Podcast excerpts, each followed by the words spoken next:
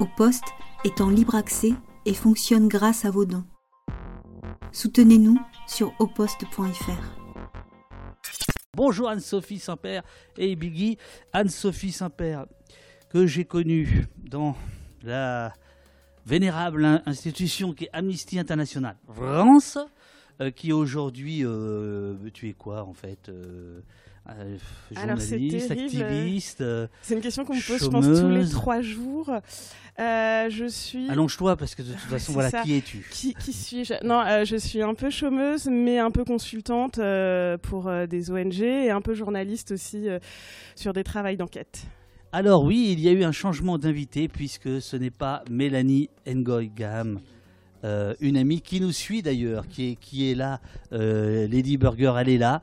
Euh, elle, est, elle, est dans le, elle est dans le chat, qui n'a pas pu venir, voilà. Bonjour à tous. Qui, je crois, était tellement touché qu'Emmanuel Macron retourne, je crois, dans le Pas-de-Calais ou en Picardie, là, aujourd'hui, Il est restée dans son Amiens natal. Voilà, et on l'embrasse bien fort. Bonjour Voilà. à tous. ouais. On l'embrasse bien fort. Euh, Anne-Sophie, tu es déjà venue plusieurs fois au poste. Tu vas devenir une des record woman des présences. Oui, oui. C'est la troisième ou quatrième fois. Ah, si, si, on a fait. tu es déjà venu pour un bouquin. Tu es venu pour un ou deux débats euh, euh, qu'on a retransmis. Tu es venu aussi euh, pour un débat qu'on avait retransmis à l'Assemblée. Et aujourd'hui, tu viens pour ce livre chez un éditeur qui n'a pas de site internet, Florent Massot. Sauf erreur de ma part, il n'y a pas de site internet. Je ne sais pas ce qui fait le, le flow-flow. Bref, tu viens pour ce livre. Police partout, justice nulle part, une enquête au cœur des tribunaux et de l'injustice que subissent les victimes de violences policières. Et on pourrait dire qu'il y a aujourd'hui euh, une profusion de littérature sur euh, la question de la police, sur la question des violences policières, qu'il faut bien trouver euh, des axes, des angles, et que celui que tu as, que tu as trouvé finalement, c'est celui de dire euh, je vais raconter euh, le parcours du combattant ou le chemin de croix. euh, dès lors que quelqu'un est victime d'une violence policière, qu'est-ce qui lui arrive et qu'est-ce que cette personne peut, peut faire? Oui, c'est à peu près ça. En fait, moi, je voulais parler plutôt de la justice. Finalement, je parle assez peu de la police, à la fin, un peu, hein, quand même, parce que c'est lié, et parce que de toute façon, la police est très liée à la justice. Mais je voulais parler de tout l'après qui est moins visible et euh, qui, pourtant, de mon expérience de discussion avec des personnes euh, qui ont été victimes de violences policières, est extrêmement dur à vivre. Et euh, la difficulté, c'est que, ben, en général, quand une personne est blessée ou mutilée ou tuée par la police, il y a une émotion sur le moment, donc des réactions. Mais ensuite, il y a tout un parcours du combattant qui est rendu moins visible. Et puis par ailleurs, euh, c'est vrai quand il y a un cas de violence policière qui fait scandale, bah, souvent euh, la foule est calmée en disant non mais laissez la justice faire son travail, la justice est saisie, ça va bien se passer. Euh, et donc l'idée c'est de regarder comment ça se passe et d'en discuter notamment avec des gens qui travaillent dans, cette, dans les tribunaux, des magistrats, des procureurs, et puis aussi avec des policiers d'ailleurs que j'ai pu rencontrer et des victimes pour savoir et bien sûr évidemment des avocats pour détailler un petit peu tout ce qui se passe par la suite euh, parce que ça dure très longtemps et euh, que c'est un marathon qui est difficile à tenir pour beaucoup de victimes. Cet ouvrage n'est pas un livre sur les violences policières, écrit-tu page 25. Ce n'est pas un livre sur les stratégies répressives de maintien de l'ordre, sur l'utilisation d'armes mutilantes contre la population. Tu vas pouvoir nous, en parler. Euh, sur les pratiques de contrôle aux faciès ou sur les missions et objectifs donnés aux forces de l'ordre par le pouvoir politique, ni sur les lois imparfaites ou sur les, éléments qui produisent et font en amont que les violences policières se produisent. Ces sujets sont essentiels et ont été largement traités par ailleurs. Il s'agit de parler de l'après, entre guillemets, de la multitude d'embûches auxquelles vont se heurter les victimes et leurs familles à chaque étape de leur parcours si elles veulent obtenir justice. Alors, j'avais, euh, j'a- j'avais, euh, alors toi, ouais, on va dire la vérité, t'as reçu le livre, tu l'as pas lu. Bien sûr, j'ai Mais- reçu le livre, je l'ai juste un peu feuilleté. J'ai essayé en vain de trouver mon nom, mais j'ai pas fait. Oui, mais j'ai pas fait attention. Donc, euh, voilà. Euh, ton nom figure. euh, alors je ne sais pas parce que moi, comme ça devait être Mélanie, j'ai coché Ouais, toutes pour les, Mélanie. toutes les, toutes- tous les passages pour Mélanie, dont un. euh, j'ai- j'ai app- pourtant, je connais bien Mélanie. Euh, Mélanie, pour, euh, pour ceux qui veulent se faire une idée, euh, euh, c'est cette euh, jeune femme travailleuse sociale euh, d'Amiens qui se prend un coup de matraque par euh, Dominique Caffin, numéro 2 des CRS à la préfecture de police de Paris, devant un McDonald's pendant les Gilets jaunes. elle marche, les mains en l'air, et elle reçoit un coup de matraque dans les cervicales, elle tombe, et elle raconte dès le départ, mais je ne vais pas te, te, demander d'être son ventriloque, mais, mais, mais elle, je voudrais juste le lire parce que ça m'a saisi. À l'hôpital, euh, j'ai repensé, dit-elle, à Agnès Buzyn, qui était à l'époque euh, ministre de la Santé, qui parlait du fichage des gilets jaunes. Je suis travailleuse sociale, j'ai eu peur que ça me pose un problème au travail. Alors, dans ma salle d'admission, j'ai demandé à enlever mon collier cervical. J'ai vu que j'arrivais à m'asseoir et j'ai décidé de signer une décharge et de me sauver qui est quand même quelque chose de d'éloquent. Euh, alors, toi, est-ce que tu peux nous dire ce qui t'arrive, sauf si, sauf si c'est. Il n'y a aucun souci. Bah, écoutez, c'était le 5 décembre, je dirais, il y a trois ans, donc en 2019, si je ne me trompe pas. J'étais dans une manifestation, c'était contre la sécurité globale.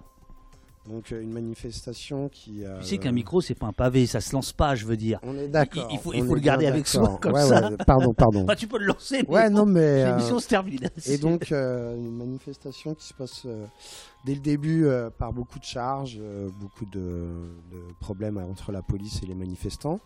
Donc moi je suis bien resté à gauche, hein, sans souci, et je me retrouve en fin de manifestation, place de la République, donc bien sûr à Paris. Et euh, toute la place de la République était cernée par, euh, vous savez, les, camions où ils mettent euh, leur grille devant pour ne pas pouvoir sortir. Donc on, se retrouve tous là, on fait qu'est-ce qui se passe, qu'est-ce qu'on fait. donc on se met à tourner autour de la, de la statue. Donc un tour, deux tours, trois tours, et puis à un moment donné on en a un petit peu marre.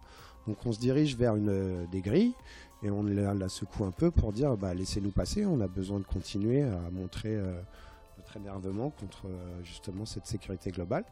Et puis tout à coup, ça se met à tirer de tous les côtés, euh, gaz lacrymogène, tout ça. Donc je me recule, bien entendu. Et euh, je me prends, en fait, si vous voulez, dans la grenade lacrymogène, il y a sept palais à l'intérieur. Donc ils tombent tous devant moi, je ne respire plus. J'en saisis une, je vise personne en particulier, je les renvoie juste devant moi. Une, puis deux, puis trois. Et la quatrième, en fait, un des gendarmes avait jeté en plus une, grenade de désencerclement. Et donc, euh, ce qui s'avère, bah voilà, j'ai perdu donc ma main. Euh, j'ai pas eu de, j'ai pas eu mal sur le coup. Je pense, euh, je sais pas, j'avais un petit peu bu, j'avais un peu fumé, tout ça. Donc j'ai pas eu mal. Le temps que les pompiers arrivent, tout ça, donc ça a mis une bonne petite heure. je me suis retrouvé ensuite à l'hôpital Saint-Antoine, dans le 12e, spécialiste de la main. Et du coup, on m'a amputé de la main droite. Voilà ce qui m'est arrivé. C'était donc la loi euh, sécurité euh, globale. Et en effet, euh, plusieurs mutilés que j'ai rencontrés qui ont perdu leurs mains ont eu la même non-sensation que toi sur le, sur le moment. Euh, visiblement, c'est un réflexe de, de, de, survie. Enfin, c'est ça, ouais. C'est le, le, cerveau qui se, qui se bloque, je pense. Qui, se bloque, qui ne, qui, qui ne fait pas. Et qui passe l'arme à gauche, on va dire. C'est ça, qui transmet pas la douleur. Et puis ensuite, elle, est, elle est transmise. Et là, tu portes un sweatshirt qui est celui des mutilés des pour mutilés pour les tout à fait. Qui est très saillant d'ailleurs, qui te va très bien. Merci, merci. Je, je, puis dire. Les mutilés pour l'exemple. Euh, faut dire ce que c'est. Et puis euh, Eurial dans le chat va évidemment donner euh, les coordonnées parce que bah, vous êtes comme au poste, vous vivez de détermination, d'amour et de dons. Et de dons, si en fait ces dons-là nous servent pour justement pouvoir aider les personnes, on va dire un peu comme moi, ou une personne qui a perdu un œil, ou un coup de matraque ou autre, et qui il se peut qu'en fait il y ait beaucoup de coups d'aller chez le médecin ou de prendre un train pour aller à droite ou à gauche ou euh, justement de pouvoir payer un, avocat ou, autre tout simplement pour pouvoir euh, évoluer et aller jusqu'au bout euh, de, de, ce qui peut nous faire le plus de bien, c'est-à-dire soit justement d'aller au tribunal, soit de faire des soins pour se soigner. moi personnellement, au niveau des soins, j'en ai plus besoin, mais j'ai des amis où en fait toutes les mois, ils sont obligés d'aller chez un médecin pour pouvoir continuer les soins, etc. Donc euh, ces dons nous servent à pouvoir euh, nous aider, tout simplement. Je, vais faire un petit réglage. Euh, mais euh, si tu veux bien, je, je voudrais te poser. je parle plus près Non Non, non, pas du Ah tout. bon. Non, non, non, c'est le... j'ai laissé la musique comme un con. Voilà, donc euh, Ouais, ouais. là, il y a de la musique pendant que bah, tu parles. va, ouais, ok. C'est bon, voilà, voilà, et c'est pas de la musique larmoyante, Y mais il n'y a, y a pas besoin de cette musique. Mais il se trouve que dans le livre d'Anne-Sophie, qui est la raison de votre présence, il est question d'argent, évidemment, à la fois pour la procédure judiciaire et pour les soins.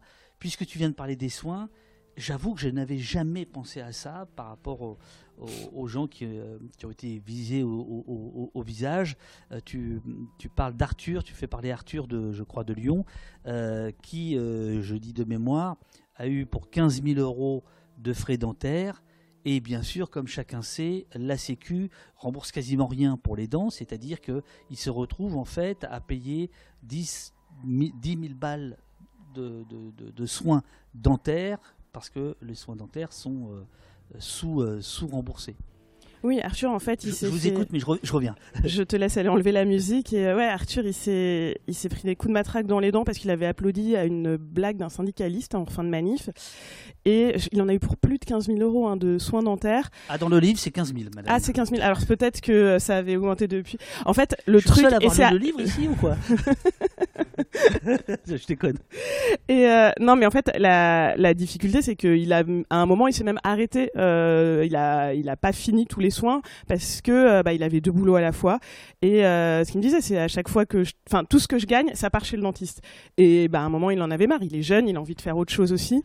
Euh, et c'est pas le seul. C'est-à-dire qu'à chaque fois, je cite un exemple, mais c'est pour des phénomènes dont plusieurs personnes m'ont parlé, de gens qui se soignent pas correctement parce qu'ils en ont marre, parce qu'ils en peuvent plus des médecins, parce qu'ils n'ont pas euh, les fonds pour le faire, euh, parce qu'il y a ce qui est remboursé par la sécurité sociale ou pas. Euh, je pense à Vanessa aussi qui elle par exemple va avoir des cures euh, qui sont payées par la sécurité sociale mais le transport et le logement pour y aller ne l'est pas. Or elle elle a- elle n'a plus de possibilité de travailler en ce moment.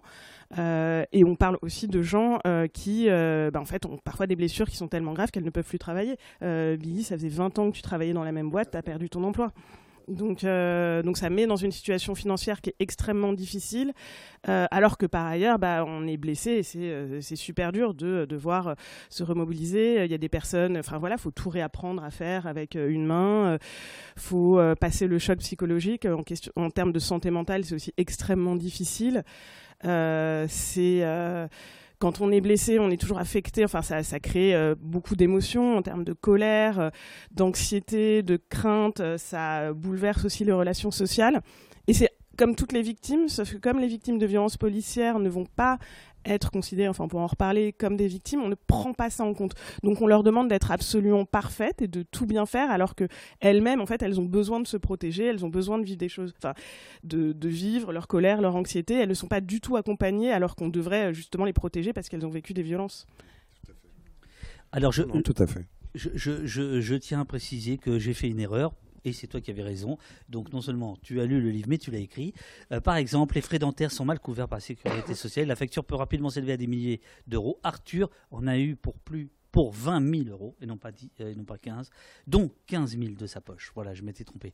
Et Mélanie, qui est dans le, le- le chat sous le nom de Lady Burger, euh, euh, précise que tout cela vous précarise et qu'il n'y a pas de, il n'y a pas de prise, euh, de prise en charge.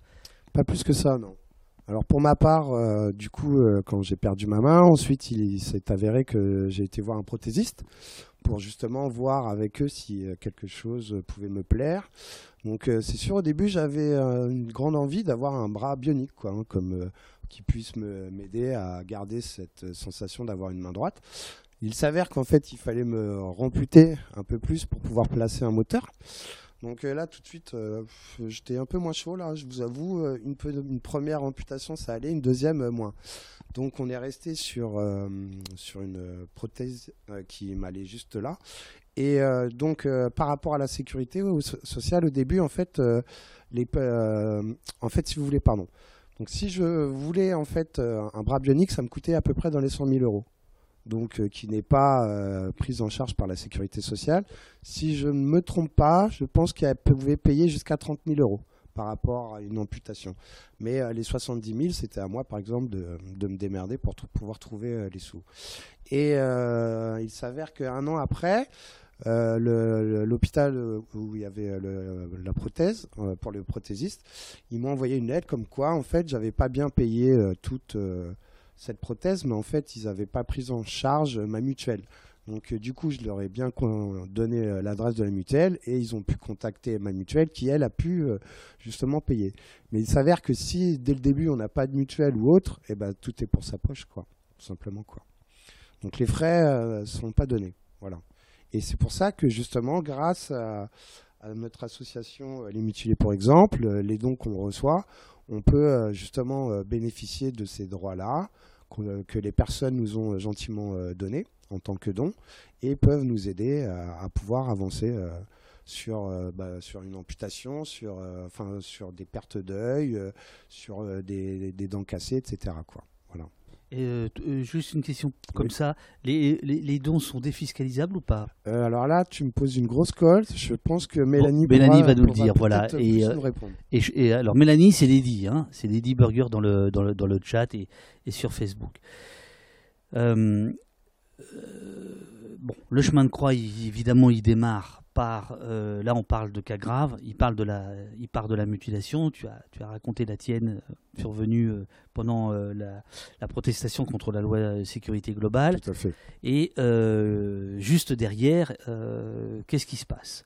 Il y a la plainte, il y a les médias il y a éventuellement le procureur, il y a éventuellement euh, les avocats. Euh, je ne sais pas lequel des deux veut, veut démarrer. Bah, je t'en prie. Une, fois le, une fois la. Bah, je vais parler de mon cas comme ça. Vas-y, vas-y. Alors donc il s'avère que euh, du jour au lendemain, ce qui perd demain, je ne sais pas trop ce qui se passe, qu'est-ce qu'il en est dans ma tête, comment ça se passe, qui je dois voir, etc., etc. il s'avère que deux policiers sont arrivés Juste euh, le. Donc, je suis rentré aller à l'hôpital vers 10h euh, du soir. À 8h du matin, deux policiers étaient déjà dans ma chambre pour justement commencer euh, leur enquête. Bonjour, monsieur Bellamy, qu'est-ce qui vous est arrivé Qu'est-ce qui s'est passé? Donc, on raconte exactement tout ce qu'il en est. Et de là, l'enquête a été lancée pour moi par la police. Donc ça a duré, je dirais, pendant deux ans et demi, cette enquête. Et je dirais qu'il y a quoi? Il y a six mois, j'ai reçu un petit pavé comme ça euh, par courrier en, me disant que mon enquête à moi, elle était classée sans suite.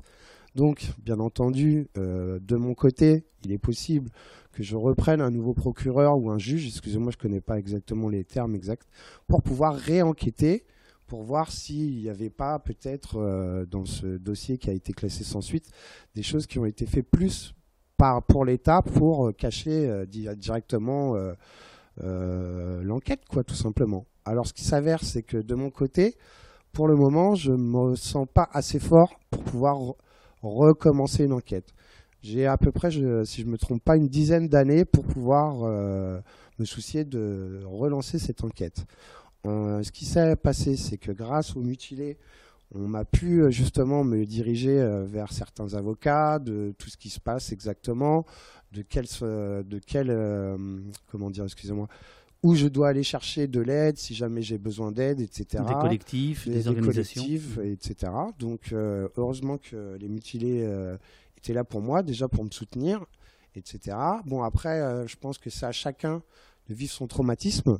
Personnellement, la première année, j'étais tout euphorique, tout s'est bien passé. La deuxième année, c'était plutôt l'effondrement, quoi jusqu'au suicide. Bon, bah, Alors, je suis là. Attends, ah, attends, d'abord, t'es là, donc euh, c'est pas la peine de parler de trucs qui n'ont pas existé hein, et qui n'existeront pas, cher ami. voilà. Euh, Mélanie nous dit que euh, les dons sont euh, effectivement défiscalisables bah, et j'imagine qu'Uriel, je le vois pas, a déjà mis en haut du chat épinglé le lien pour, pour faire un don. les amis, euh, donnez pas au poste ce matin, donnez au mutilé pour, euh, pour l'exemple. Merci, c'est voilà. bien gentil. Voilà. Euh, Anne-Sophie, on, va reprendre l'ordre des choses. Non, mais je t'en prie, je t'en prie, je t'en prie. Non, on a tout le temps, on a tout le temps, tout va bien. Il y a de l'eau ici, n'hésite pas parce que on a très chaud là. donc, les, tout débuts, c'est quoi exactement? Alors il y a deux cas de figure. Donc dans le cas de Biggie, euh, directement la police est venue à l'hôpital parce que euh, ça devait dû être signalé. Euh, il y a aussi plein de cas où il faut que la victime aille porter plainte. Euh, et il y a des ratés euh, dans ce genre de situation. Euh, je pense par exemple Vanessa, elle, elle a été tellement traumatisée par le tir de LBD qu'elle a pris dans la tête, qui lui a fracturé le crâne. elle a mis plus de 28 jours à porter plainte, ce qui fait qu'au moment où l'enquête s'ouvre, il n'y a plus moyen de récupérer les images de vidéosurveillance. La plainte, alors euh, disait, euh, je pense qu'il faut vraiment vérifier les délais euh, de procédure, mais il y a quand même un enjeu, c'est que c'est la course contre la montre, parce que ce qu'ouvre la plainte, enfin ce que la plainte, ça ouvre l'enquête, et donc le fait de geler les preuves. Et en termes de justice, c'est extrêmement important d'aller assez vite pour geler toutes les preuves de qui, qui est responsable de la blessure, ce qui s'est passé, d'avoir les témoignages, les témoignages les plus frais possibles, les images, donc de récupérer les images de vidéosurveillance. Donc en fait, il faut aller vite. Ce qui est très compliqué, c'est que si la police ne s'est pas saisie euh, de, de la blessure et que c'est à la victime de le faire, eh ben, il peut y avoir des délais, soit parce qu'on est traumatisé, parce qu'on est à l'hôpital, parce qu'on est en train de se faire euh, soigner, parce que c'est difficile de retourner porter plainte à la police. Donc ça fait partie euh, de ce, dont on discute. Enfin, demander à une victime de retourner vers l'institution qui représente les gens qui l'ont blessé, ça peut être compliqué. Et parce qu'il peut y avoir aussi une certaine réticence de certains des policiers à enregistrer des plaintes contre leurs collègues. Ils sont pas à l'aise avec ça, il y a un esprit de corps qui est très fort, ils n'ont pas envie euh, de euh, dénoncer enfin, ou d'ouvrir un dossier contre un de leurs collègues. Donc voilà, il y a cette première embûche. Euh, évidemment, ça peut être surmontable en ayant un avocat, par exemple, qui va le faire avec vous, qui va écrire directement au procureur euh, pour, euh, pour porter plainte. Mais tout le monde n'a pas d'avocat, en fait. C'est pas, pas donné à tout le monde. je parle aussi beaucoup dans le livre de toutes les violences policières qui passent sous les radars, parce qu'en fait, il faut quand même avoir un certain, certaines ressources, un certain capital social pour être capable de mobiliser un avocat, d'agir extrêmement vite et de rentrer dans le fonctionnement institutionnel. Et, et d'ailleurs, ces difficultés, ça fait que bah, les violences policières vont se concentrer sur des groupes qui n'ont pas ces ressources-là euh, et donc accroître une marginalisation qui existait déjà avant. Donc, au départ, on va dire que c'est le procureur qui est un peu euh, Dieu, qui décide ou non de, l'ouverture d'une enquête. Il y a aussi les GPN qui peuvent d'elles-mêmes ouvrir des enquêtes, notamment administratives, pour voir s'il y a eu faute ou pas faute. On va parler de, ça. et a priori, dans le meilleur des cas, euh, un juge qui est indépendant euh, peut, être, peut, être, peut être nommé. Oui, en fait, l'ouverture de la plainte. Ça ouvre une enquête préliminaire. Donc ça, c'est le moment où le procureur euh, maîtrise tout, puisque c'est sous la conduite d'un procureur. la difficulté avec les procureurs, c'est que ce ne sont pas des juges indépendants et alors qui travaillent quotidiennement avec la police tous ceux avec qui on parle, enfin voilà, ce sont, ils, sont très en contact avec les agents de terrain. Donc il y a un gros problème d'indépendance, sachant qu'en plus les actes d'enquête sont réalisés par des policiers. Donc on est dans une schizophrénie, un conflit d'intérêts extrêmement fort, avec une difficulté supplémentaire, c'est que cette phase d'enquête préliminaire, euh, ce que j'appelle la boîte noire, c'est-à-dire qu'il n'y a pas d'information euh, ni pour la victime ni pour l'avocat de la victime sur ce qui est en train d'être fait. Euh, et donc beaucoup d'avocats ont des craintes sur le fait que tous les actes d'enquête ne seront pas euh, menés avec la plus grande rigueur, mais on ne peut pas savoir. Et après, éventuellement, ça peut passer à un juge indépendant, un juge d'instruction, qui a, moins, qui a moins de proximité avec la police, en tout cas pas avec des agents de terrain, qui va travailler avec des enquêteurs. Euh, donc c'est plus simple euh, pour eux d'enquêter euh, sur la police. Mais pour ça, il faut soit que ce soit un crime, soit qu'il y ait une plainte avec constitution de partie civile. Enfin, c'est une autre phase de la procédure. L'autre intérêt de l'instruction, c'est que c'est une procédure qui est contradictoire. Donc l'avocat de la victime peut demander des actes. S'il voit que c'est pas assez diligent, il peut, voilà, il peut demander qu'il y ait des auditions, il peut demander qu'il y ait des reconstitutions.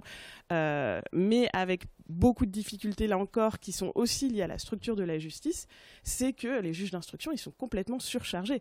Et qu'en fait, quand ils voient arriver un dossier de violence policière qui a pu faire l'objet d'une enquête préliminaire parfois très longue, parfois plus d'un an.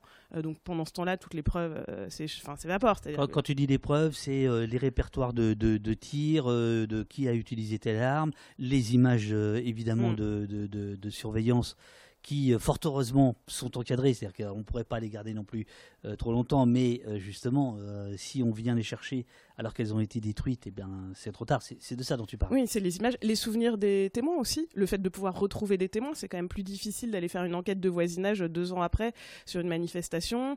mais même parfois, il y a eu des travaux sur la place où ça s'est passé, donc en fait, la reconstitution est plus difficile à, à organiser. donc en fait, une enquête mais quel que soit le crime, il faut le faire le plus vite possible si on veut avoir une chance de pouvoir reconstituer les faits de manière précise. Euh, et, donc en fait, le juge d'instruction voit arriver un dossier où des fois les choses ont été hyper mal faites, parfois il faut tout reprendre à zéro. Euh, c'est un dossier pourri, il a entre 100 et 140 dossiers, autres dossiers à traiter. Et euh, cerise sur le gâteau, c'est souvent un dossier où il n'y a pas de détenu parce que c'est très rare que des policiers aillent en détention provisoire. Contrairement au scandale qu'a créé euh, les placements en détention provisoire euh, des policiers dans le cas de l'affaire Naël ou d'autres cas récemment, c'est extrêmement marginal.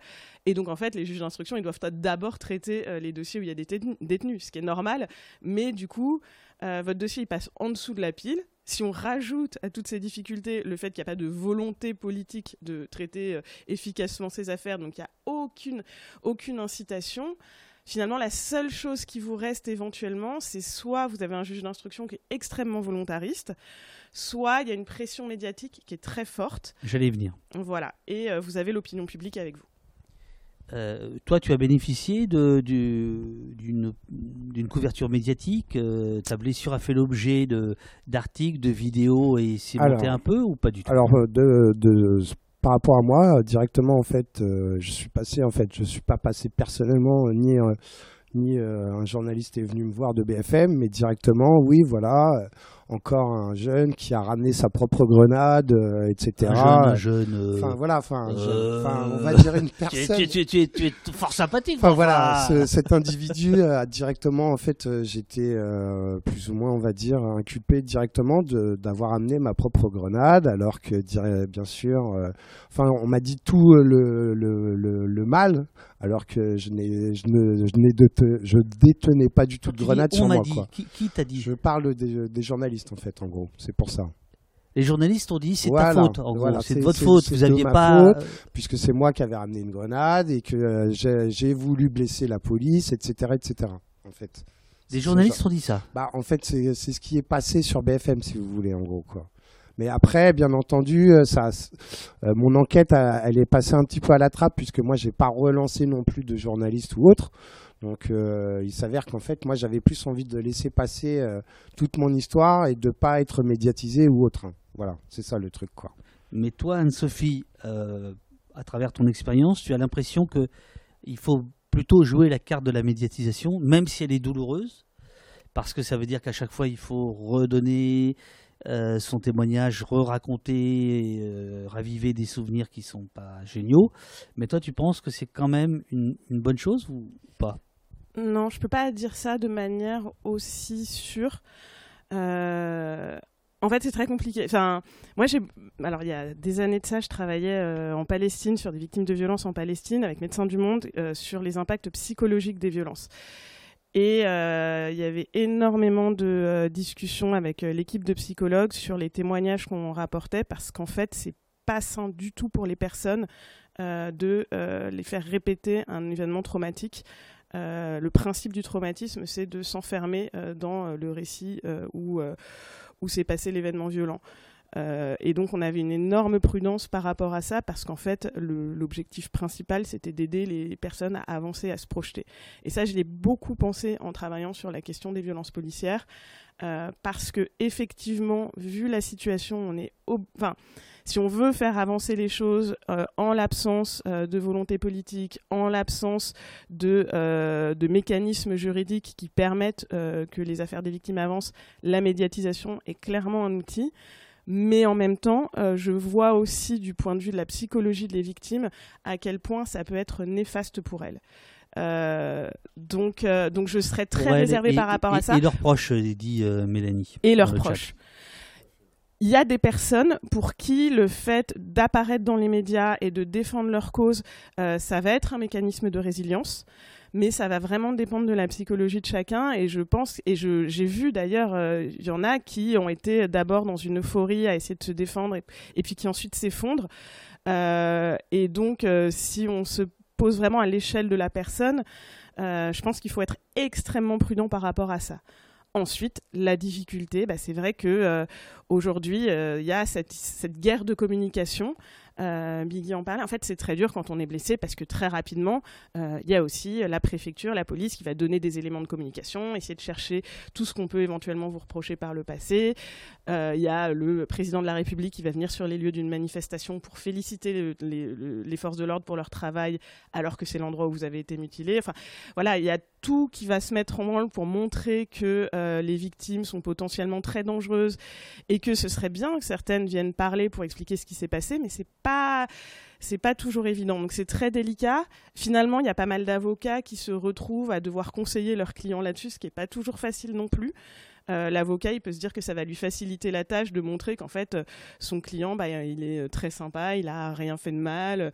Et, euh, et en même temps, bah, c'est aussi une personne qui peut avoir besoin de soigner son traumatisme et qu'on le laisse se reconstruire tranquillement.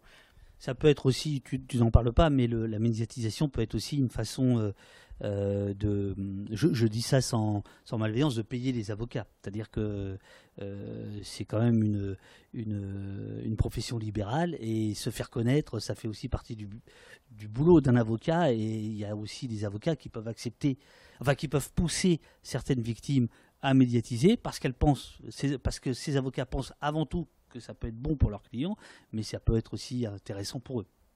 Euh, oui, alors ça c'est possible, il faudrait demander aux avocats. Oh, oh, oh, Je ne suis pas avocate. Euh, alors, euh, tandis que Mélanie continue à nourrir le chat en disant le harcèlement et les réseaux sociaux est horrible, alors encore merci à Biggie. Voilà. Est-ce que, avant d'arriver au chapitre 2, qui est la boîte noire, qui est donc l'enquête préliminaire, est-ce que toi, par exemple, dans le, la guerre de communication le déni, euh, les accusations qu'on a pu te faire, etc. Est-ce que c'est allé jusqu'à te faire douter de ta présence, de ce que tu avais fait? Exactement, c'est un peu ça en fait. Euh, du coup, on ne sait même plus trop qui on est, ce qui s'est passé, puisqu'il y a déjà eu aussi un espèce de traumatisme sur le moment même, euh, bah, pour moi, donc cette perte de main. Donc je ne savais plus en fait un peu ce qui s'est passé réellement. on écoute un peu, par exemple, les médias qui peuvent parler sur vous. Enfin, quand je dis sur vous, sur moi, par exemple. Euh, on peut se mettre à douter directement, quoi, en fait. Donc euh, moi, euh, il s'avère vraiment que j'attaquais personne en particulier quand j'ai voulu me défendre de ces gaz qui m'empêchaient de respirer. Et du tout, du coup, à un moment donné, oui, je me suis mis à douter de moi-même, quoi. Donc, et en plus, il s'avère que j'ai eu le nom du gendarme que je ne citerai pas. Et de toute façon, en fait, l'enquête que j'ai reçue euh, j'ai pas voulu la lire, en fait, tellement en fait, euh, j'ai besoin aussi de passer vraiment à l'as, quoi. C'est-à-dire que pour l'instant, je me sens pas assez fort de pouvoir recommencer une enquête. Et du coup, en fait, bah, du coup, on doute, on doute de soi, oui. Pour, pour ma part, ouais, j'ai douté de moi, quoi. Mais après, je sais très bien ce qui s'est passé. Enfin, je sais que j'ai pas voulu attaquer. mais sur le moment même, on, doute de soi, quoi. Ouais. Donc, je salue euh, ton courage à bah, merci. Bah, je vous en prie. C'est bien gentil de nous avoir invités, euh, du coup, pour pouvoir, euh, pour qu'on puisse s'exprimer. Il n'y a aucun souci. Alors, euh, chapitre 3, enquête préliminaire, la boîte noire, écriture Anne-Sophie, page 45. Cette phase de la procédure est le cauchemar des avocats des plaignants, dis-tu, à cause de sa durée, de son opacité et des personnes qui en ont la charge. Alors, tu as un peu rapidement dit ce que c'était qu'une enquête préliminaire, mais il faut prendre un peu le temps parce qu'il y, a quand même un peu des confusions euh, parfois entre le travail euh, de l'IGPN, le travail euh, du parquet, etc. Alors, l'enquête préliminaire, c'est ce qui s'ouvre après que vous ayez porté plainte. Donc, c'est une enquête sous la conduite d'un procureur, menée par des policiers. Pour les affaires les plus graves, ce sera des policiers de l'IGPN. Euh, mais ça représente à peu près 10% des cas. Alors, au moment des Gilets jaunes, ils ont été saisis de beaucoup plus d'affaires parce qu'il avait été décidé que tout devait aller à l'IGPN, ce qui est surchargé de boulot par ailleurs mais euh, sinon la majorité des affaires, la très grande majorité des affaires, va d'autres services de police, donc ça, va, ça a différents noms selon les régions, mais type cellule de déontologie, donc ce sont d'autres policiers. Euh, et effectivement, c'est une phase de l'enquête où il n'y a pas de contradictoire, c'est-à-dire que ça se fait sans que la victime ou l'avocat ou euh, les, suspects d'ailleurs aient d'informations. Donc, on ne sait pas trop ce qui se passe. Et euh, ce qui pose problème, parce que c'est une enquête qui est sous la conduite des procureurs. Alors les procureurs, quand je disais que ce pas des magistrats indépendants, c'est qu'ils sont dépendants du pouvoir politique, ils mettent en œuvre la politique pénale du gouvernement dont leur nomination et position dépendent. Hein. donc ils, voilà, ils vont pas déconner avec le gouvernement. Et euh, bah, aujourd'hui, il n'y a pas de politique pénale qui dit il faut être absolument intransigeant avec tous les cas d'usage illégal de la force par les forces de l'ordre. Les procureurs, ils vont être très sévères sur euh, là où le pouvoir politique dit que c'est une priorité. Euh, bah, par exemple, ça va être sur la lutte contre la drogue, les stupes. Si on dit que c'est une priorité, il faut y aller. Les violences conjugales, si à un moment on va dire que c'est une priorité, ils vont être beaucoup plus diligents. ou les violences commises par les manifestants. Là, il y a eu plein d'instructions pour bien rappeler quels étaient les, les motifs de poursuite suite, etc. Donc là, on les guide vraiment pour euh, y aller et euh, pas rater une affaire. Sur les violences policières, il n'y a pas ça. Moi, j'ai regardé, il y a vaguement une, mention des, euh, de l'usage, enfin des plaintes contre les policiers dans une instruction de 2016. Mais bon, ça dit simplement qu'il faut envoyer vers le bon service, un truc assez basique. Donc, ils ne sont pas hyper incités à en faire une priorité. Et par ailleurs, ce sont des magistrats qui travaillent quotidiennement avec les forces de l'ordre. Enfin, ce qu'ils me disent, c'est, euh, voilà, les chefs de la police, ils l'ont, euh, ils l'ont tous les deux jours au téléphone. Et ils pourront d'ailleurs avoir une discussion sur tel policier sur lequel ils enquêtent. Et quand même, en ce moment, il a des difficultés dans sa famille. Enfin voilà, ils sont assez perméables à ce qui se passe dans l'institution policière. Je me rappelle qu'il y avait un ancien procureur aussi qui me disait qu'un jour, euh, il y avait un dossier de plainte contre un policier pour violence, et il s'est rendu compte que c'était son enquêteur sur un dossier de stup. Donc ça place quand même dans une situation un peu compliquée euh, de mener ce type d'enquête. Euh, et par ailleurs, ensuite, les actes d'enquête, bah, ils sont menés par d'autres policiers. Et bon, bah, j'en parle assez largement, hein, c'est-à-dire que. Et, non, je, Et dans les cas les plus graves, tu le rappelles, par exemple Steve Maya Canisso, dans les cas les plus graves, puisque là il y a Mordom, est extrêmement médiatisé la justice a le bon goût parfois euh, de, de, dépayser. de dépayser, parce que justement pour éviter exactement le cas de figure que tu viens de donner, c'est-à-dire où un, procureur puis euh, des juges euh, puissent enquêter finalement sur des policiers avec lesquels ils travaillent au quotidien sur d'autres affaires. Exactement. Et effectivement, il y a des cas où il y a des dépaysements. Ça, on est dans les solutions. C'est pas la panacée, mais ça peut aider. Disons que les procureurs vont quand même avoir toujours un voilà, toujours une forme d'empathie par rapport à leurs collègues. En fait, c'est humain. Hein. Euh, ils connaissent la manière dont travaillent les policiers. Il y en a certains, enfin, moi j'étais un peu surprise, hein, qui sont assez impressionnés par la police. Eux se voient comme les rats de bibliothèque, et alors les policiers, c'est un peu les cow-boys qui font des choses incroyables. Eh, regardez, regardez, c'est là. Il y en a. C'est page 49, c'est Stabilo-C, et on ne sait pas parler. Les rats de bibliothèque passés par l'ENM. Euh, d'ailleurs, je crois que tu ne dis pas ce qu'est l'ENM. Je, je, c'est pas ton ah, éditeur. Ouais, c'est l'École nationale de la magistrature à Bordeaux. Non pas la strict credibility de la BAC, sans doute. Et il n'est pas impossible que les baqueux le leur rappellent. Euh, donc j'avais Stabilo-C. Tu as eu des cas comme ça? Tu as, tu, as, tu, as, tu as des gens qui t'ont euh, fait comprendre, parce que là, il n'y a pas de guillemets, tu ne cites pas oui, c'est très... Est-ce que tu peux nous en dire plus Ou est-ce que c'est simplement une supputation de ta part? C'est très difficile de citer parce que les magistrats ont quand même un devoir de réserve. Mais oui, effectivement, il y a plein de conversations. Je suis étonnée quand on discute euh, des conditions de l'usage de la force. Et donc moi, j'arrive avec mon droit. Et voilà, il faut que ce soit nécessaire, proportionné, etc. Et très vite, ils vont sur les conditions de travail. Quand même, c'est tellement dur. Ils sont menacés de toutes parts. et euh, dans la rue. Enfin, en fait, ils, ouais, ils ont une euh, vision très cow-boy du travail de policier. Euh, euh, et, eux, en plus, ont tendance à dire voilà, nous, on est confortable dans notre bureau euh, et il faut juger tous les dangers auxquels ils font face. Après, c'est pas, c'est difficile de généraliser parce qu'en plus, voilà, c'est pas, j'ai pas fait une étude sociologique sur 200 entretiens. Il y a aussi ceux qui aiment aller sur le terrain. Enfin, par exemple, à Marseille, euh, quand Zineb Redouane a été tué euh, suite à un tir de grenade. Euh, je, crois, que c'était le procureur adjoint qui était sur le terrain avec, avec la, police. Donc il y a plusieurs profils. Il y a ceux qui aiment aller jouer au cow-boy, il y a ceux qui voient des cow-boys, mais en tout cas, ils ont cette proximité structurelle et dans le discours avec, avec les forces de l'ordre. Alors pour, pas qu'il y ait de, méprise, il était euh, effectivement dans les rues de Marseille, c'était le 1er décembre 2018, il n'est pas exactement là où ça se passe, non, non, non. où il y a ce tir sur les volets euh, de, de Zineb Redouane qui décédera quelques heures plus tard euh, à, l'hôpital. Non, non, mais par contre, il est dans la rue avec les forces de l'ordre, donc de fait, on peut imaginer qu'il y a une, une forme d'empathie et de porosité ils sont pas du côté des manifestants, jamais. Euh, je pense à, bah, j'imagine que tu connais euh, Laurent Bigot, euh, ancien préfet, qui, dont la vision des manifestations a complètement changé à partir du moment où il s'est retrouvé côté manifestant. Et donc, de fait, si vous êtes toujours côté police, votre vision de ce qui se passe dans les manifestations va aussi être, biaisée d'un côté, donc plutôt du côté des forces de l'ordre. toi, Biggie, j'ai pas compris. Tu as été entendu par des, policiers. Donc oui, c'est ça. Tu, as, fait l'objet d'une enquête préliminaire. Bah, directement en fait. Ils sont venus dès le matin à 8h et euh, du coup moi je ne suis pas passé par l'IGPN après quoi en fait. ils sont venus où? Ils sont venus directement à l'hôpital à 8h du matin, euh, habillés un peu euh, style cowboy avec leur, leur, on va dire leur pistolet, tout ça et directement ils m'ont posé des questions.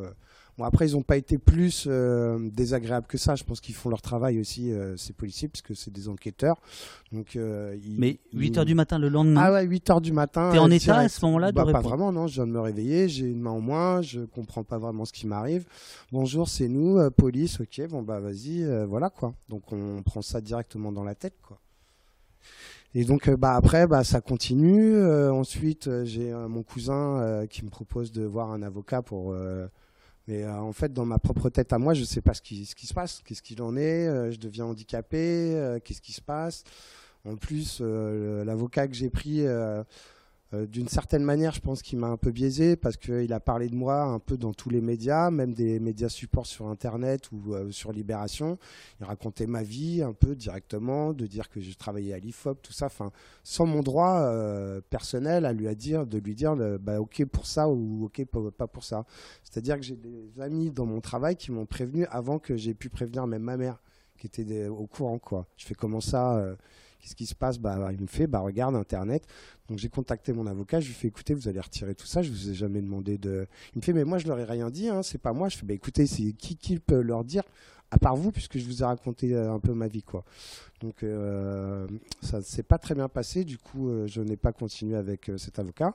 Et c'est pour ça que grâce aux mutilés qui sont venus me voir peut-être un ou deux jours après, avec toute une équipe pour pouvoir me rassurer. Au début, euh, j'avais un peu peur. Je me, euh, je sais mais qui c'est, c'est mutilé, parce que j'étais pas au courant de, qu'il y avait toute cette association.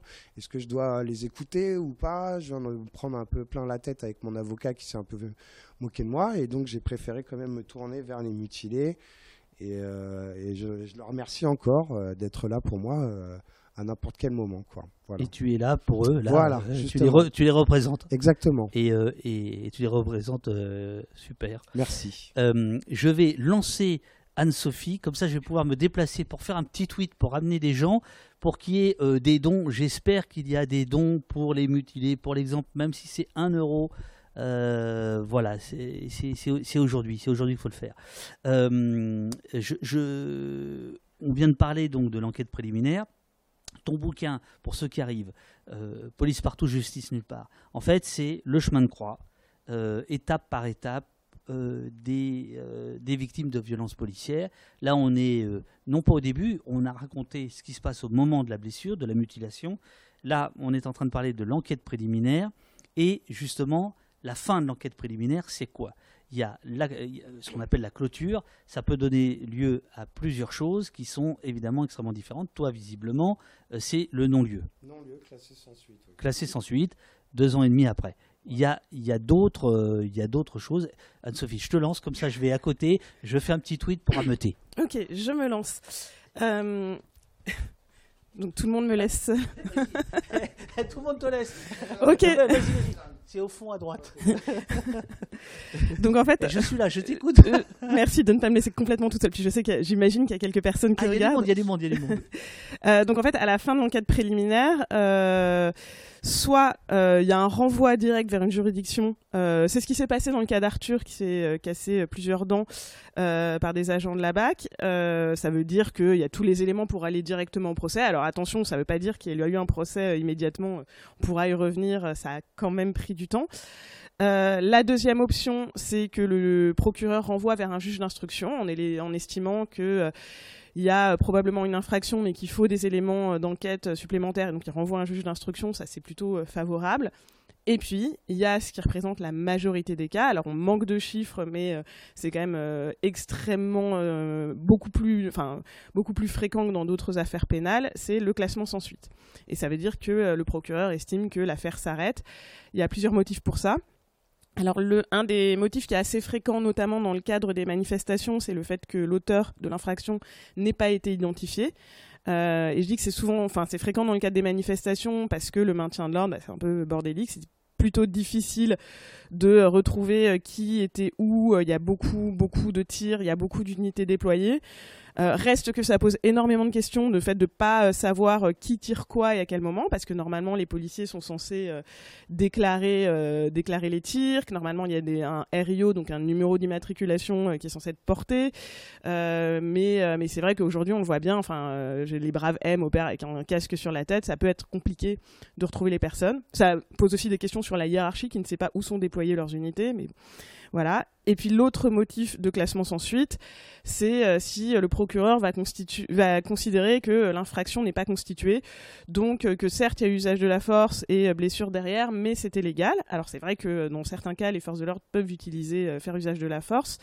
mais ce qui est assez problématique, c'est que c'est une interprétation qui souvent est très très large et plus d'ailleurs que la jurisprudence de pas mal de cours d'appel et cours de cassation un des, phénomènes qui se passe dans les dossiers de classement sans suite, c'est euh, même des fois sur des enquêtes qui ont été bien faites, parce que bon, y a aussi des classements parce que l'enquête a été mal faite, mais même quand l'enquête a été bien faite, montre que potentiellement il y a eu un problème, ce qui va peser dans la balance, c'est quelque chose qui ne devrait pas être pris en compte à ce stade, c'est le contexte.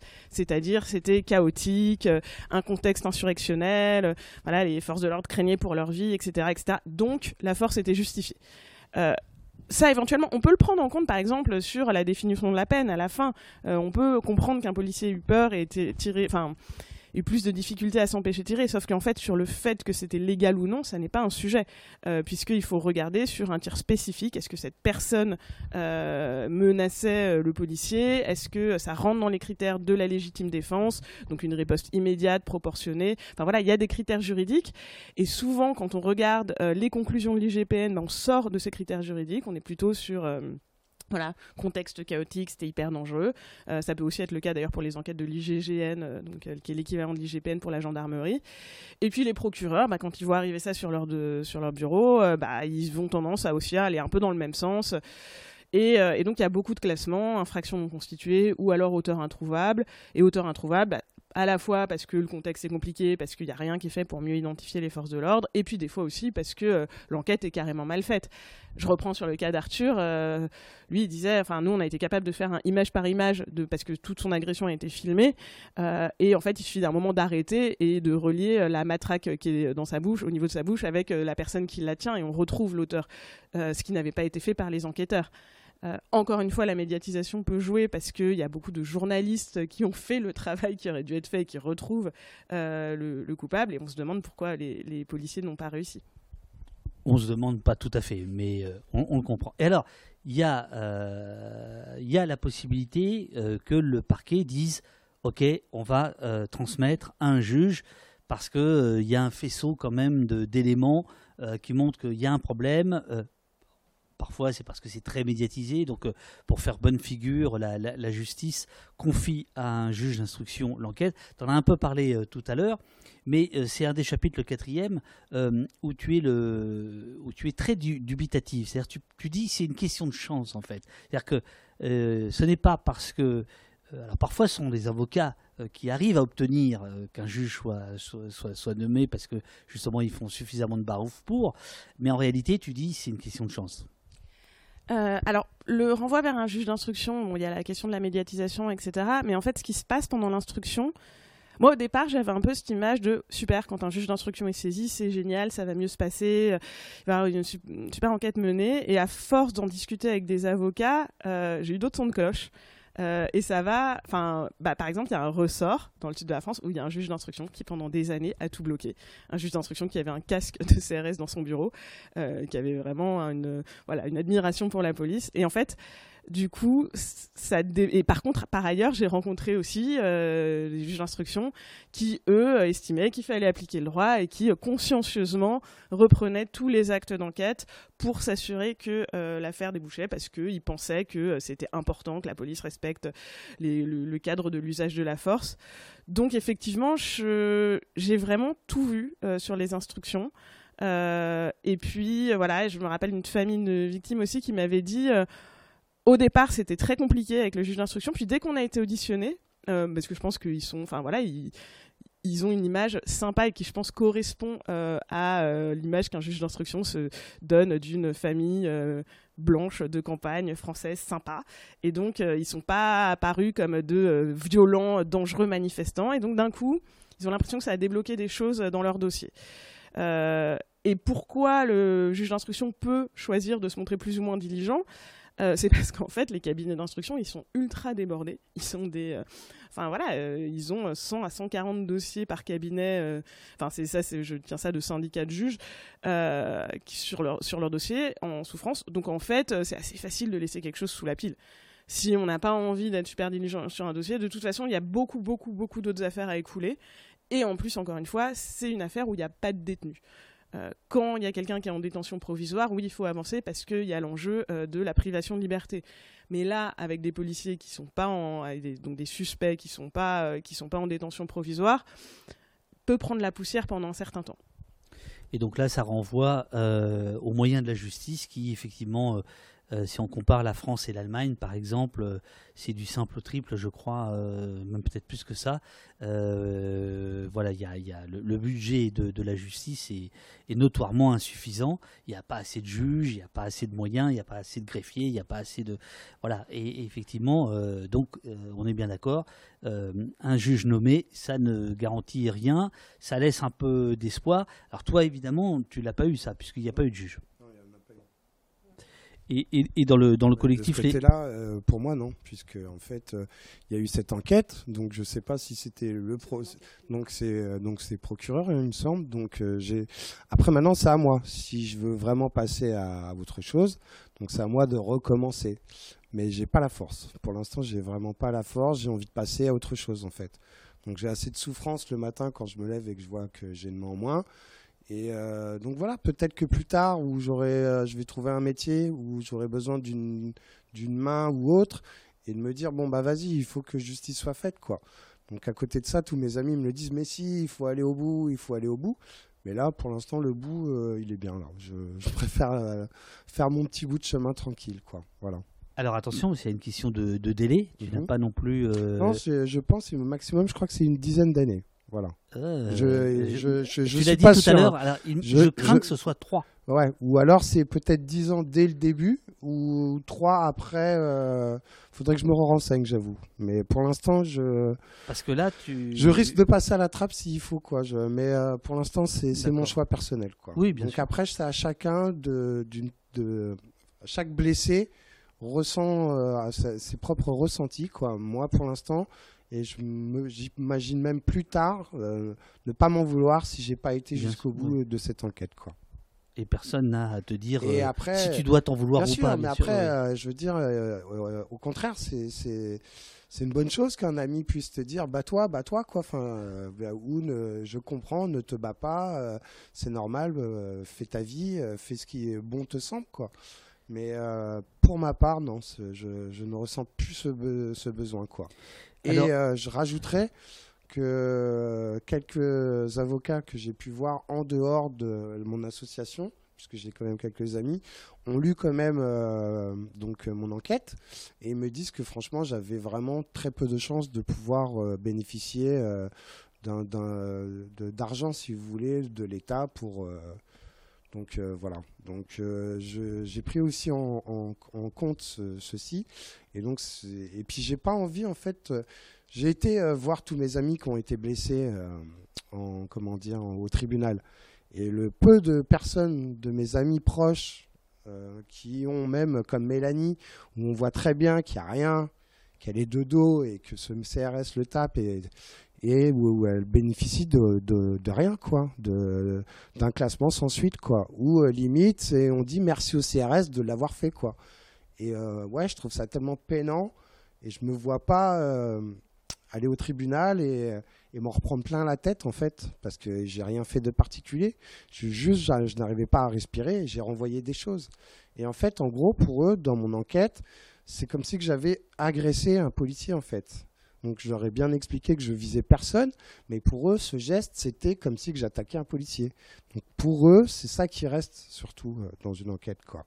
C'est une deuxième attaque, c'est-à-dire que malgré que les policiers soient défendus par rapport à ce qui s'était passé par rapport pour moi, mais pour eux, en fait, dans leur enquête, c'est comme si j'allais les agresser puisque j'ai jeté quelque chose vers eux, quoi. Ou alors j'aurais dû jeter pour eux, en fait, cette, euh, ces, euh, ces, palais d'acrymogène, j'aurais dû les jeter derrière. Et là, peut-être qu'ils auraient dit Ah oui, en effet, voilà. Mais je ne peux pas vous dire parce que je n'ai pas été au bout du truc. Dans, dans, le cas de, de Mélanie Ngam dont tu viens de, de, parler, Lady Burger dans le, dans le chat, c'est pire que ça. C'est qu'en fait, Dominique Caffin, le policier, le CRS, euh, qui la charge seul, ces hommes restant euh, derrière. Euh, l'image est, célèbre. il a bénéficié d'une relaxe totale. tout, à, fait, oui. Voilà. Même limite, on le remercie, quoi, en fait, presque. Et, petit, bah, pour ceux que ça intéresse, sachez que depuis quelques jours, Un pays qui tient sage, le film que j'ai réalisé avec Mélanie, dans cette, qui raconte cette scène-là. Le film est euh, actuellement disponible sur euh, France Télévisions jusqu'au 31 janvier. Donc voilà, tout le monde peut le, peut le voir et, et entendre Mélanie. et pour le procès, j'y pense, j'étais, j'étais venu, voilà, j'étais venu la voir et j'avais live tweeté le, le, procès. Je crois que je l'ai remis sur, sur Mediapart. Donc si on veut comprendre les, les éléments qui ont pu être donnés par, par la police et par l'avocat de la police, etc. Enfin, c'était absolument glaçant et personne ne s'attendait à une, une, telle, une, telle, décision, honnêtement. Euh, et alors, tu, as parlé d'argent, et effectivement, c'est la question qui se pose, c'est-à-dire que euh, quand euh, il y a un juge, il faut se porter partie civile, c'est bien ça? Alors quand en fait quand il y a eu un classement ou quand on veut saisir directement un juge d'instruction, ce qui est possible dans certains cas, je vais pas vous faut lire le livre, pour je vais pas faire tout un cours de droit. Effectivement, donc quand il y a un classement et qu'on veut saisir un juge d'instruction, donc réouvrir une plainte avec constitution de partie civile, il faut euh, verser une consignation. Euh, l'objectif à l'origine, c'est d'éviter euh, les plaintes abusives et donc, en fait, on met de l'argent de côté pour, si vraiment on s'avère que c'était n'importe quoi, on, on, pourra payer une amende. bon, sauf que dans le cas où une personne a perdu une main, on peut se dire que c'est pas simplement pour le plaisir de saisir abusivement la justice. Et c'est vrai qu'au moment des Gilets jaunes, il y a quand même plusieurs avocats qui m'ont fait remonter que euh, les montants de consignation étaient très élevés. Euh, je pense à une famille euh, où ils ont été plusieurs blessés parce qu'en fait la grenade est arrivée au milieu d'eux et au total on leur a demandé 2700 euros de consignation. ça se rajoute aux frais d'avocat, ça se rajoute aux soins de santé et ça se rajoute au fait que notamment le fils qui a été le plus gravement blessé, bah là il peut plus du tout travailler. donc c'est encore un obstacle. En fait, à chaque étape, on perd du monde. On perd du monde dès le niveau de la plainte, et c'est vrai que j'en ai pas beaucoup parlé, on pourra peut-être revenir dessus sur tous les gens qui ne portent pas plainte, mais euh, après les classements sans suite, bah, Biggie va être un exemple peut-être euh, de ça, c'est-à-dire qu'à un moment on n'a plus envie de se battre, et puis bah, ensuite il y a la question de euh, l'instruction, ouvrir une plainte avec constitution de partie civile, ça coûte cher. Mélanie, elle, elle, elle avait pas voulu faire ça justement parce qu'ils étaient un peu à flux tendu. Après, elle est allée sur son procès, c'était dans le cadre euh, d'une citation directe, parce qu'ils avaient toutes les preuves, et donc c'est un mécanisme particulier. Mais aussi, il y avait quand même des frais d'huissier à payer. Enfin, voilà, chaque fois, à chaque étape de la justice, il peut y avoir des coûts qui sont pas forcément énormes, mais euh, qui sont sur des personnes qui sont de toute façon en difficulté financière. Le, prix à payer, euh, il est aussi euh, psychologique. Euh, tu, en parles, Anne-Sophie. Je, vais me permettre de citer page, page 91.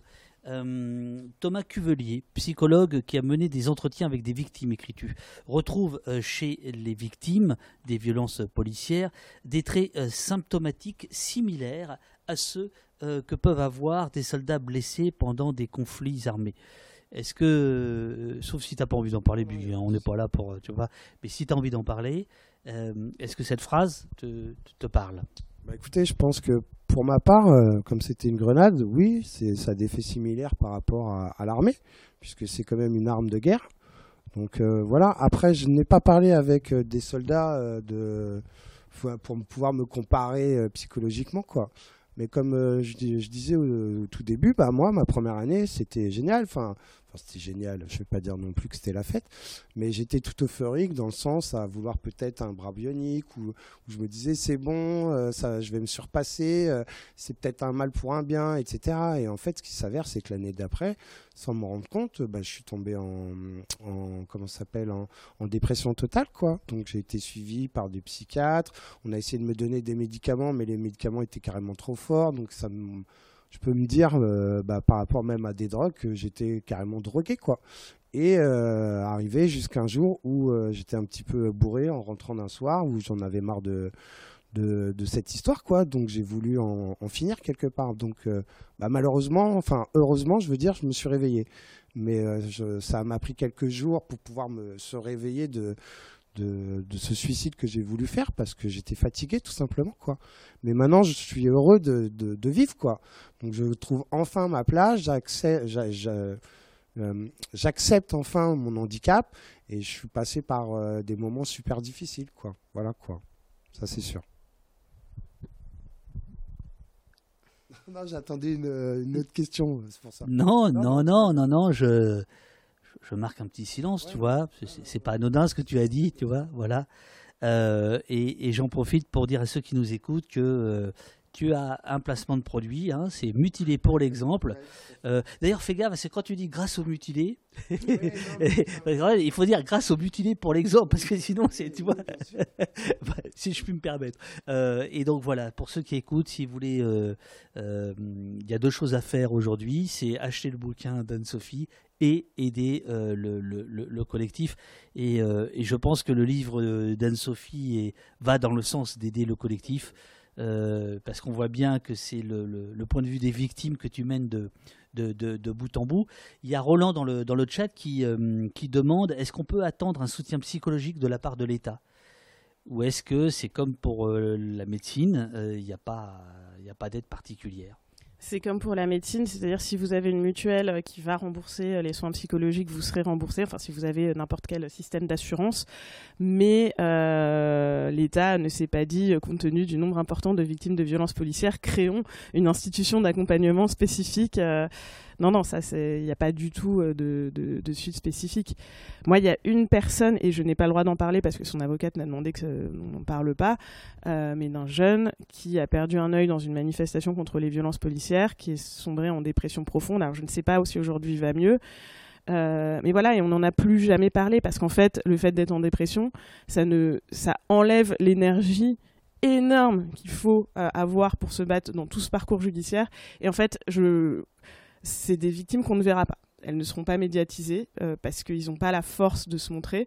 Euh, et c'est vrai que oui, j'ai ce livre. Alors, j'ai interrogé toutes les parties prenantes, mais je pense que c'est important de se placer euh, du point de vue des personnes à qui ça arrive, pour faire contrepoids à l'image médiatique générale qui justement ne se met jamais à leur place.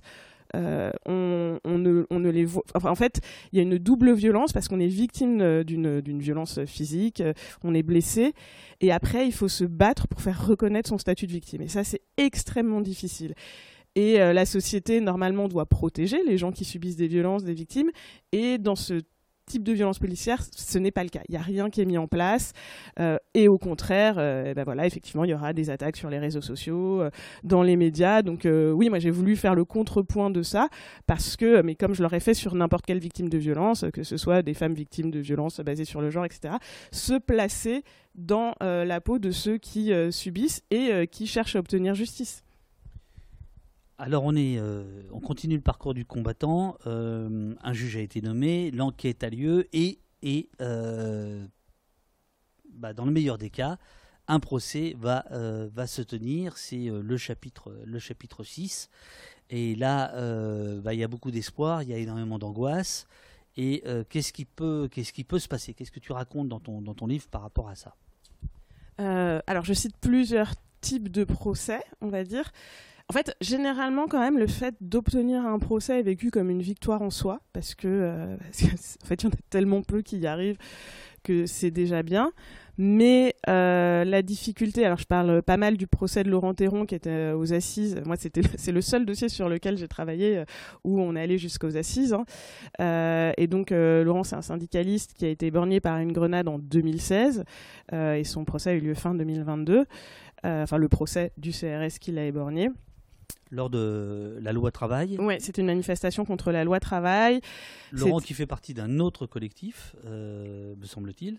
Euh, oui, tout à fait. Et là, Désarmons-les euh, Ou l'Assemblée des blessés Je ne sais plus lequel de, duquel il fait partie. l'Assemblée des blessés peut-être, bon, qu'importe. Et, et, ça, enfin, pas qu'importe parce que ça a son importance, parce que il vient réclamer justice, euh, mais il ne demande pas la prison pour le policier, tant, racontes-tu dans ton, dans ton livre, tant il est attaché à la liberté. Euh, donc il, dit euh, qu'il ne veut pas que le flic finisse en prison, il veut simplement que la faute soit reconnue, que justice soit, rendue. Le procès a lieu, les audiences ont l'air de bien se passer, et en fait, patatras, ça se passe pas bien du tout. Alors oui, ça se passe bien. C'est-à-dire que dans, euh, les, les, procès sur violence policière, on en a aussi un peu parlé avec Mélanie, ou ça va être le cas aussi de Sofiane. C'était un jeune qui s'était fait tabasser pendant le confinement aux Ulysses. Il y a toujours ce qui se passe depuis le départ, hein, au niveau de la plainte, la guerre de communication, etc. Enfin, tout ce qu'on voit dans les médias, c'est la victime est toujours culpabilisée il n'y a pas un moment euh, des excuses euh, ou euh, voilà des expressions de remords. On va chercher la faute de la victime. Et c'est quand même assez dur. Alors c'est pour ça d'ailleurs que dans les collectifs comme les mutilés pour l'exemple, des armons-les ou les assemblées des blessés viennent au procès pour essayer un peu de soutenir la victime parce qu'en fait le procès redevient une épreuve certes, euh, votre affaire va être mise sur la place publique, les magistrats vont entendre ce qui s'est passé et éventuellement il pourrait y avoir une condamnation pour en reparler, mais, euh, mais en fait, euh, la défense n'a aucun remords à aller sur une attaque de la victime. Par ailleurs, les policiers, donc les mises en accusation, bénéficient du soutien de policiers. Enfin, moi, je me rappelle quand on, rentre dans la salle, il y a un, rang euh, de grands gars baraqués, cheveux courts. On sait que ce sont les policiers, syndicats policiers euh, venus euh, soutenir leurs collègues. Et puis de l'autre, le soutien de la victime. Ils sont très à l'aise dans l'enceinte du tribunal parce que, bah, en fait, ils connaissent l'institution. Ils peuvent aller serrer la main aux policiers qui travaillent dans, dans le tribunal. Enfin, voilà, ils commentent.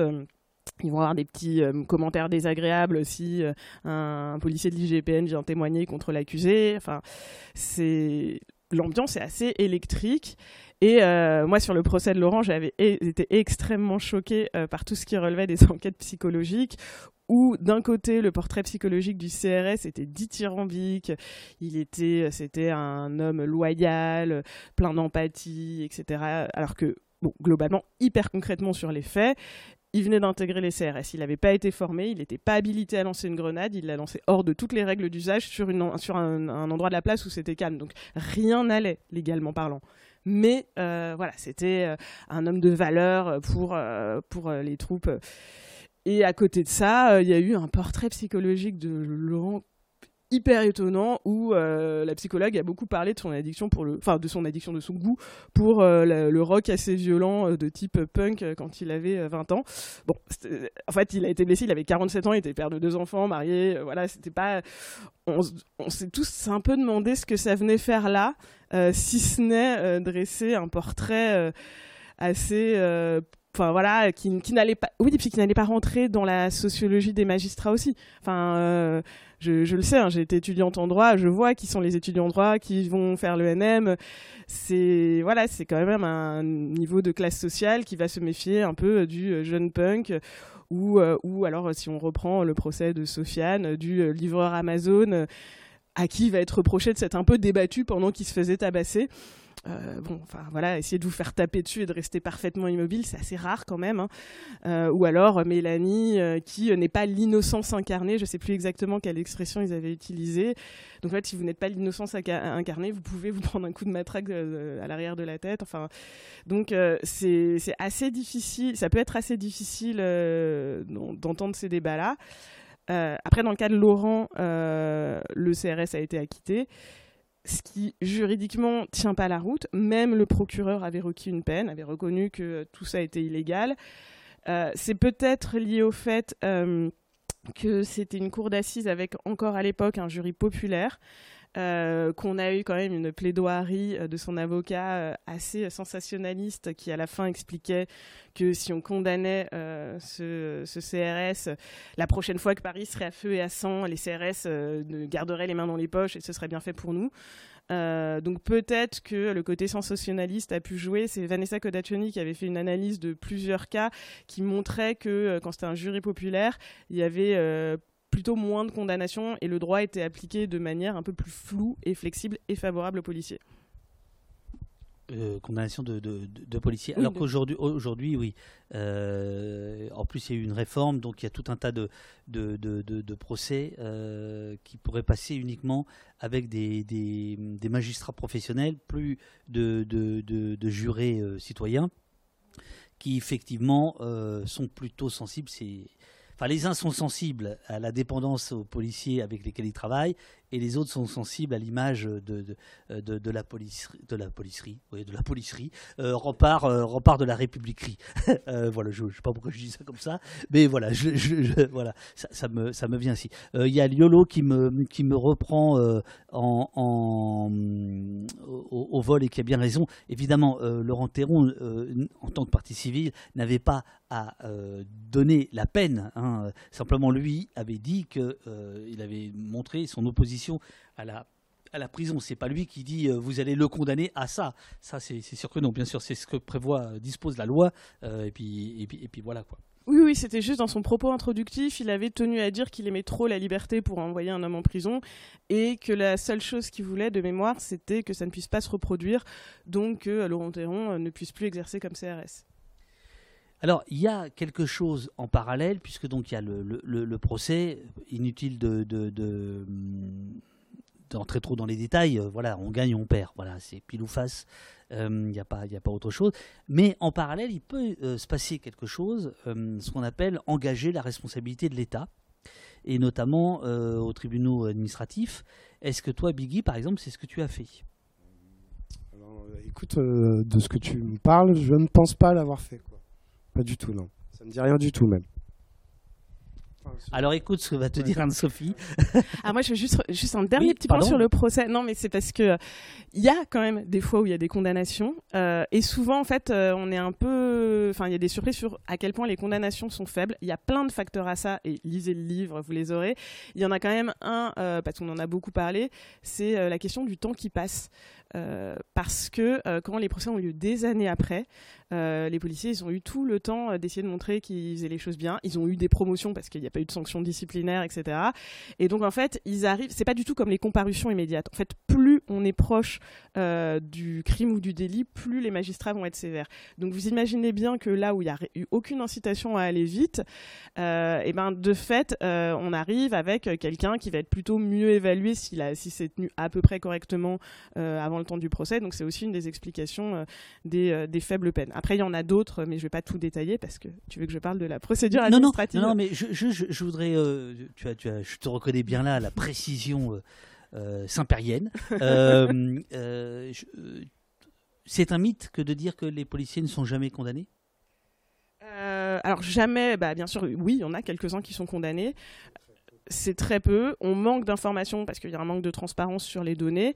Euh, et quand ils sont condamnés, ils sont assez faiblement euh, condamnés. Ce que je dis dans le livre, c'est par exemple l'affaire Manikou Sekin, dont on parle beaucoup parce que ça aboutit à la dissolution des brigades motorisées à l'époque. Euh, bah, ok, mais les policiers, à la fin, ils ont été condamnés à du sursis. La prison ferme, c'est extrêmement rare.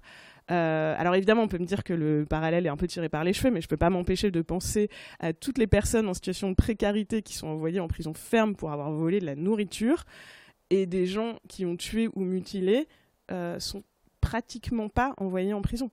Euh, moi, je suis pas très fan de la prison dans l'absolu, hein, mais c'est simplement, euh, bah, c'est quand même un côté justice de classe assez fort. Euh, euh, et, voilà, et les peines sont faibles. Il y a aussi, euh, il y a eu un cas, alors c'est une, procédure de plaidé coupable, où pour un tir de, LBD dans la mâchoire, c'était une amende de 1350 euros.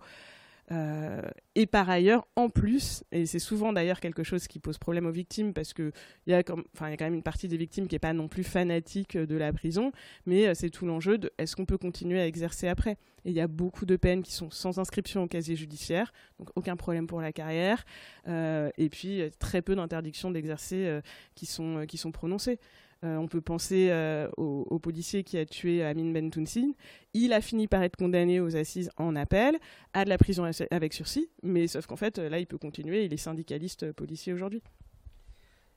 Et donc je disais, alors ça c'est clip pour Pauline, ainsi qu'à 9h40. vous inquiétez pas, c'est pour faire des petits extraits pour, les, mettre sur les réseaux, pour que les gens viennent revoir l'émission, pour ceux qui ne sont pas, comme en ce moment, en direct et qui, nous écoutent et qui, euh, et qui posent des questions. Euh, mais qui surtout nous écoutent. Il y, a, assez peu de questions. Je crois que les gens sont très concentrés sur ce que vous, vous dites. Donc il y a euh, en parallèle ce qu'on appelle la justice administrative. donc demander réparation à l'État. ça se passe dans les, oui, les tribunaux administratifs. Et grosso modo, l'État va dire oui, il y a eu un problème, on va éventuellement mais plutôt assez souvent dédommagé, mais on ne met pas en cause le maintien de l'ordre et encore moins ceux euh, qui euh, l'exercent. Alors, ça pourrait être une manière de remettre en cause le maintien de l'ordre, c'est-à-dire que, euh, alors c'est très compliqué la procédure administrative, c'est un cauchemar. Je ne sais pas comment je vais faire pour pas endormir tout le monde là-dessus, euh, mais euh, pour tous les étudiants, enfin pas pour tous les étudiants en droit, il y en a qui adorent, mais alors moi c'est vrai que c'était aussi mon cauchemar. Donc c'est très technique la procédure administrative. C'est pas comme le pénal, c'est pas la personne qui a acheté la grenade et tout qu'on attaque, c'est l'État pour faute. Et il y a des haies de procédure, ce que je dis pour y arriver. ça va dépendre de si vous êtes visé par l'opération de police ou si vous n'êtes pas visé par l'opération de police. Et euh, en gros, euh, si vous êtes visé par l'opération de police, par exemple, vous pourrez attaquer la responsabilité de l'État si un agent a commis une faute lourde. Euh, ça va être le cas pour une militante du DAL qui s'est fait tabasser alors qu'elle était à terre, qu'elle n'avait rien fait. Elle était visée par l'opération de police, mais quand même, on a considéré que c'était trop grave. Et comme les policiers sont des agents de l'État, on peut engager de la responsabilité de l'État. Si vous n'êtes pas visé, il n'y a, moins il y a, a plus besoin de faute ou euh, dans certains cas ça peut être une faute simple. Enfin, il y a toute une série euh, de procédures à rappeler. Euh, il y a un, dans le cas des manifestations, enfin des attroupements, donc des, rassemblements violents, on peut en utiliser un article du Code de la sécurité intérieure sur la responsabilité de l'État pour les dommages causés à l'occasion des attroupements. Donc il y a un truc qui a été plutôt pensé euh, pour euh, les commerçants qui se faisaient euh, casser leur business et qui n'avaient pas suffisamment d'assurance pour tout faire réparer. Mais en fait, il y a des avocats qui ont tenté ça avec pour des personnes blessées et qui ont obtenu indemnisation grâce à ça. Et puis, il y a le cas où il y a des armes qui sont exceptionnellement, qui sont reconnues comme exceptionnellement dangereuses, et ça a été le cas, enfin, ça a été reconnu pour les LBD, pas pour les grenades explosives, mais pour les LBD. Euh, donc il y a toute une série de procédures où on peut engager la responsabilité de l'État, demander de l'argent. Euh, c'est une procédure qui est écrite, qui est assez technique, ça dure deux à trois ans. Euh, ça répond pas aux besoins de justice d'une certaine, d'un certain nombre de victimes. Enfin, des personnes notamment dont un proche a été tué par la police me disaient on ne va pas donner un prix à sa vie parce que c'est vrai que vous n'allez pas avoir quelqu'un qui est condamné dont on va reconnaître la faute individuellement, mais c'est vraiment on, on vous donne de l'argent. après, c'est tout à fait important pour plein de victimes. Euh, bien sûr, bien sûr, il euh, n'y a, pas à juger ça, mais c'est vrai que c'est des discussions qui peuvent être sordides, c'est-à-dire euh, un œil c'est combien, une main c'est combien? Mm. On sait que les tribunaux, en plus, n'appliquent pas, enfin c'est terrible à dire, le même tarif. Excusez-moi, mais ça n'a pas de prix en fait, hein. ni un œil, ni une main, ni un nez, ni quoi que ce soit. quoi. Bien sûr. On ne peut pas classer, enfin je sais pas, c'est à vie quoi. Dans ce cas-là, je sais pas, je peux, enfin ça me paraît bizarre. Enfin. Après, c'est le propre de la justice. Hein. Dès qu'il y a un dommage, on va finir par calculer quelque chose. Euh, après, c'est de nouveau une violence parce qu'on subit expertise contre expertise pour savoir euh, quelle est l'ampleur de votre dommage. Et euh, voilà, si vous étiez lycéen, alors combien on a, combien on évalue le préjudice que ça a eu sur vos études. Mais si vous n'aviez pas de projet professionnel particulier, vous n'avez pas de perte pour votre projet professionnel. et puis après, dans la justice administrative, on va aussi vous enlever de l'argent si on considère que vous avez commis une faute. Et là, il y a toute la problématique, parce qu'il y a plusieurs juridictions qui ont déjà considéré que se maintenir dans une manifestation, c'était une faute. Alors, ce qui est un problème, parce que le droit de manifester, c'est quand même un droit enfin, qui est reconnu par le droit international, qui est reconnu par le Conseil constitutionnel, mais rester dans une manifestation peut faire qu'on va vous enlever une, partie, une partie des indemnités. C'est pas complètement établi. Enfin, y a, les jurisprudences sont encore un peu contradictoires. Je pense qu'une partie des victimes qui vont vers les tribunaux administratifs, bah, d'une part parce que ça permet quand même d'avoir une forme d'indemnisation dans certains cas, qu'il n'y a pas besoin euh, de connaître l'identité de l'agent euh, qui est responsable de la blessure. Donc ça c'est quand même euh, assez intéressant, que ça peut se faire même après un classement sans suite ou un non-lieu, ou une relaxe d'ailleurs. Dans le cas de Rémi Fraisse, il y avait une relaxe avant. Euh, et il y en a aussi pour qui c'est un acte politique, et j'en parle d'ailleurs plus à la fin du livre, parce qu'il y a quand même une responsabilité de l'État à ce qu'il y ait autant de violences policières en France. C'est quand même l'État qui choisit les stratégies de maintien de l'ordre, l'État qui choisit euh, la façon dont la police opère dans les quartiers populaires, l'État qui donne les armes, et donc eux, ils se disent si on va devant les tribunaux administratifs, on attaque directement le plus haut niveau de la hiérarchie et les responsables. Et on pourrait penser que l'État, s'ils avaient payé, à payer beaucoup d'argent, euh, peut-être qu'ils changeraient aussi leur stratégie de maintien de l'ordre. Moi, où j'ai un petit doute, mais peut-être que je suis pessimiste, c'est que j'ai plutôt l'impression qu'ils vont essayer de baisser les indemnités pour pas que ça coûte trop cher, ou qu'ils se disent que ça fait partie euh, du prix à payer, et puis bon, bah, à la fin, c'est nos impôts qui vont payer tout ça. Juste pour, euh, pour savoir, ce sont des avocats spécialisés euh, en droit administratif euh, qu'il vaut mieux contacter ou c'est euh, les avocats habituels que l'on connaît par rapport aux violences policières comment, comment ça se passe? Est-ce que tu as un, conseil éventuellement à donner alors, en, bah, en, général, votre avocat qui s'occupe du pénal enfin, travaille en binôme avec quelqu'un qui, qui, qui, sera... Qui s'occupe du civil. Ouais, qui s'occupe du civil je, ne donne pas de conseils sur le choix de l'avocat. Parce qu'en fait, les avocats, il y a vraiment beaucoup de stratégies et de styles différents. Je pense qu'il faut choisir quelqu'un avec qui on est à l'aise et euh, que c'est vraiment un choix individuel. Il n'y a pas de bon ou de mauvais choix sur l'avocat. Alors, euh, donc il y, y, a cette possibilité-là, et puis il y a, euh, y a la, face inconnu, invisible, ce que tu appelles les violences policières qu'on ne verra pas, euh, et pas parce qu'elles n'existent pas, comme dirait l'autre, mais parce que euh, voilà, les victimes ne, ne, se, ne se font pas connaître.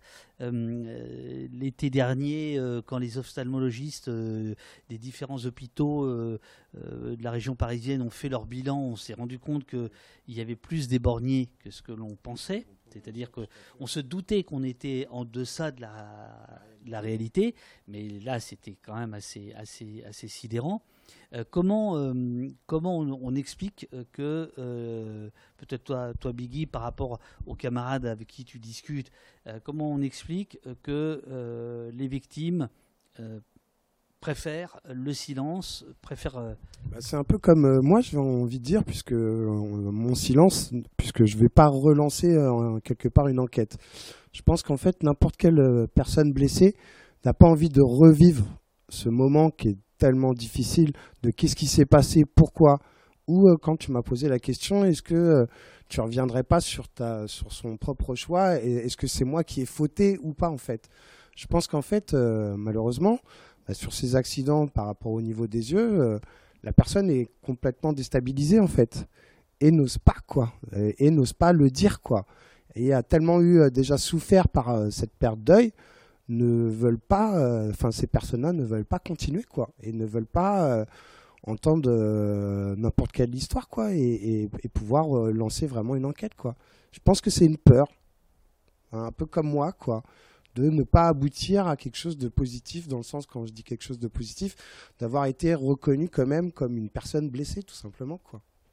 Voilà quoi. C'est la peur. Après, j'en ai pas trop parlé avec des personnes avec qui euh, ils n'ont pas continué comme moi, en fait. Donc je, préfère ne pas trop non plus m'engager à dire, euh, mais c'est mon ressenti. Tu parles pour toi. je parle pour moi. Après, maintenant, il faudrait euh, en fait trouver quelque part une personne qui a été blessée et qui nous dise, qui nous explique, mais à visage cassé, puisque bien entendu, elle ne voudra pas être, comment on dit, être connue ou être montrée, pas du doigt, mais enfin voilà. Exhibée. exhibée. Donc euh, je pense qu'en fait c'est vraiment euh, une peur de pouvoir euh, s'engager dans quelque chose qui va être très long, comme on le sait, quoi, une enquête, quoi. Comme, tu as dit tout à l'heure, où la personne en 2016, elle est passée en, au, tribunal six ans après. Donc pendant six ans, en fait, si vous voulez, c'est pour ça aussi que moi, de mon côté, que j'ai pas envie. C'est-à-dire que j'arrive à, passer, à me dire, ok, bon, bah c'est bon, c'est passé. Mais en fait, si j'enquête et jour après jour, il y a toujours un appel d'un avocat ou qu'est-ce qui se passe. Et en fait, du coup, je ne sors pas en fait de cette euh, situation où moi, je pense toujours à, cette perte de main. Et c'est ça en fait. Moi, j'ai envie de passer euh, du coq à l'âne et de me dire, bah, pas que je suis né avec, mais euh, comme si que ma vie a continué, mais sans me soucier du, futur, quoi. C'est-à-dire d'aller jusqu'à l'enquête ou à l'enquête ou au tribunal euh, il va me dire allez non c'est bon quoi vous avez quand même vous êtes reconnu coupable vous avez voulu viser un policier alors que pas du tout enfin c'est des choses que je sais que dorénavant ça va ça risque d'arriver au tribunal quoi. Et donc c'est pour ça que moi je continue pas. Et donc je pense pareil pour une personne qui a été blessée ne veut pas se faire connaître quoi. Et ne veut pas euh, ou alors tout simplement qu'elle n'est pas au courant de ses droits aussi. Ça c'est quelque chose qui est qui est très probable, quoi, parce qu'on ne sait pas en tant que blessé ce qui peut arriver, par qui on doit passer, ou euh, par exemple on sait qu'il y a quelqu'un qui a été blessé mais on n'a pas les coordonnées. Donc euh, euh, grâce aux mutilés, pour exemple, qui sont venus eux me voir, pardon, comme les mutilés, pour exemple, eux ont, ont, connu mon nom et que j'étais à l'hôpital, ils sont venus me voir, mais il se peut qu'on ne connaisse pas la personne et on ne, et que, bah, par exemple, mon collectif n'ait pas pu euh, venir soutenir cette personne qui a été blessée, quoi. Donc c'est assez compliqué, quoi. Et malheureusement, on n'est pas là derrière non plus euh, les infos. Qui a été blessé Il faudrait qu'on aille le voir, etc., etc. Quoi. Voilà. Pour mon point de vue. Est-ce qu'il euh, y a d'autres caractéristiques du fait que, pour qui explique que les victimes ne se manifestent pas? Oui, parce que alors dans les cas des blessures très graves, ça reste un peu plus rare, mais euh, il y a aussi bah, toutes les blessures euh, du quotidien, euh, notamment dans. Bah, alors déjà, il y a les blessures qu'on va considérer comme pas assez importantes, c'est-à-dire qu'en manifestation, vous avez pris quelques, quelques éclats de grenade dans la jambe, vous saignez un peu. Allez-vous vous lancer dans cette bataille judiciaire? Très coûteuse, avec peu de chances de réussite C'est assez peu probable. Donc euh, toutes, les, violences un peu légères, ça va passer à la trappe. Euh, il y a la question de la confiance dans la justice. Alors je, je parle dans le livre, hein, euh, travaillé, quand je travaillais pour Amnesty International, j'avais documenté la répression du, fait, du Technival de Redon. Euh, et là, il y avait des gens qui avaient des blessures quand même assez graves, mais qui me disaient on va pas porter plainte euh, parce qu'ils n'ont pas confiance dans les institutions, parce qu'ils voyaient déjà dès le moment du festival la couverture médiatique où on les présentait comme de dangereuses personnes qui étaient venues caillasser, la police. Eux, ils, allaient en teuf. Hein. Euh, mais donc, de fait, il y a une telle défiance au départ qu'ils y vont pas. Il y a ensuite toutes les. Il faut préciser, euh, Teuf qui n'était pas autorisé, je crois, ouais.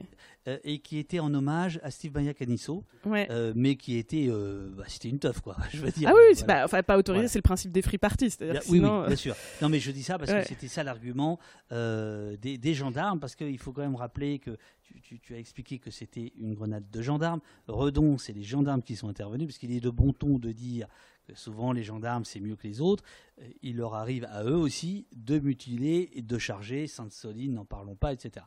Mmh, tout à fait. Euh, après, bah, alors il y a tout le groupe des personnes euh, qui sont dans une activité délinquante.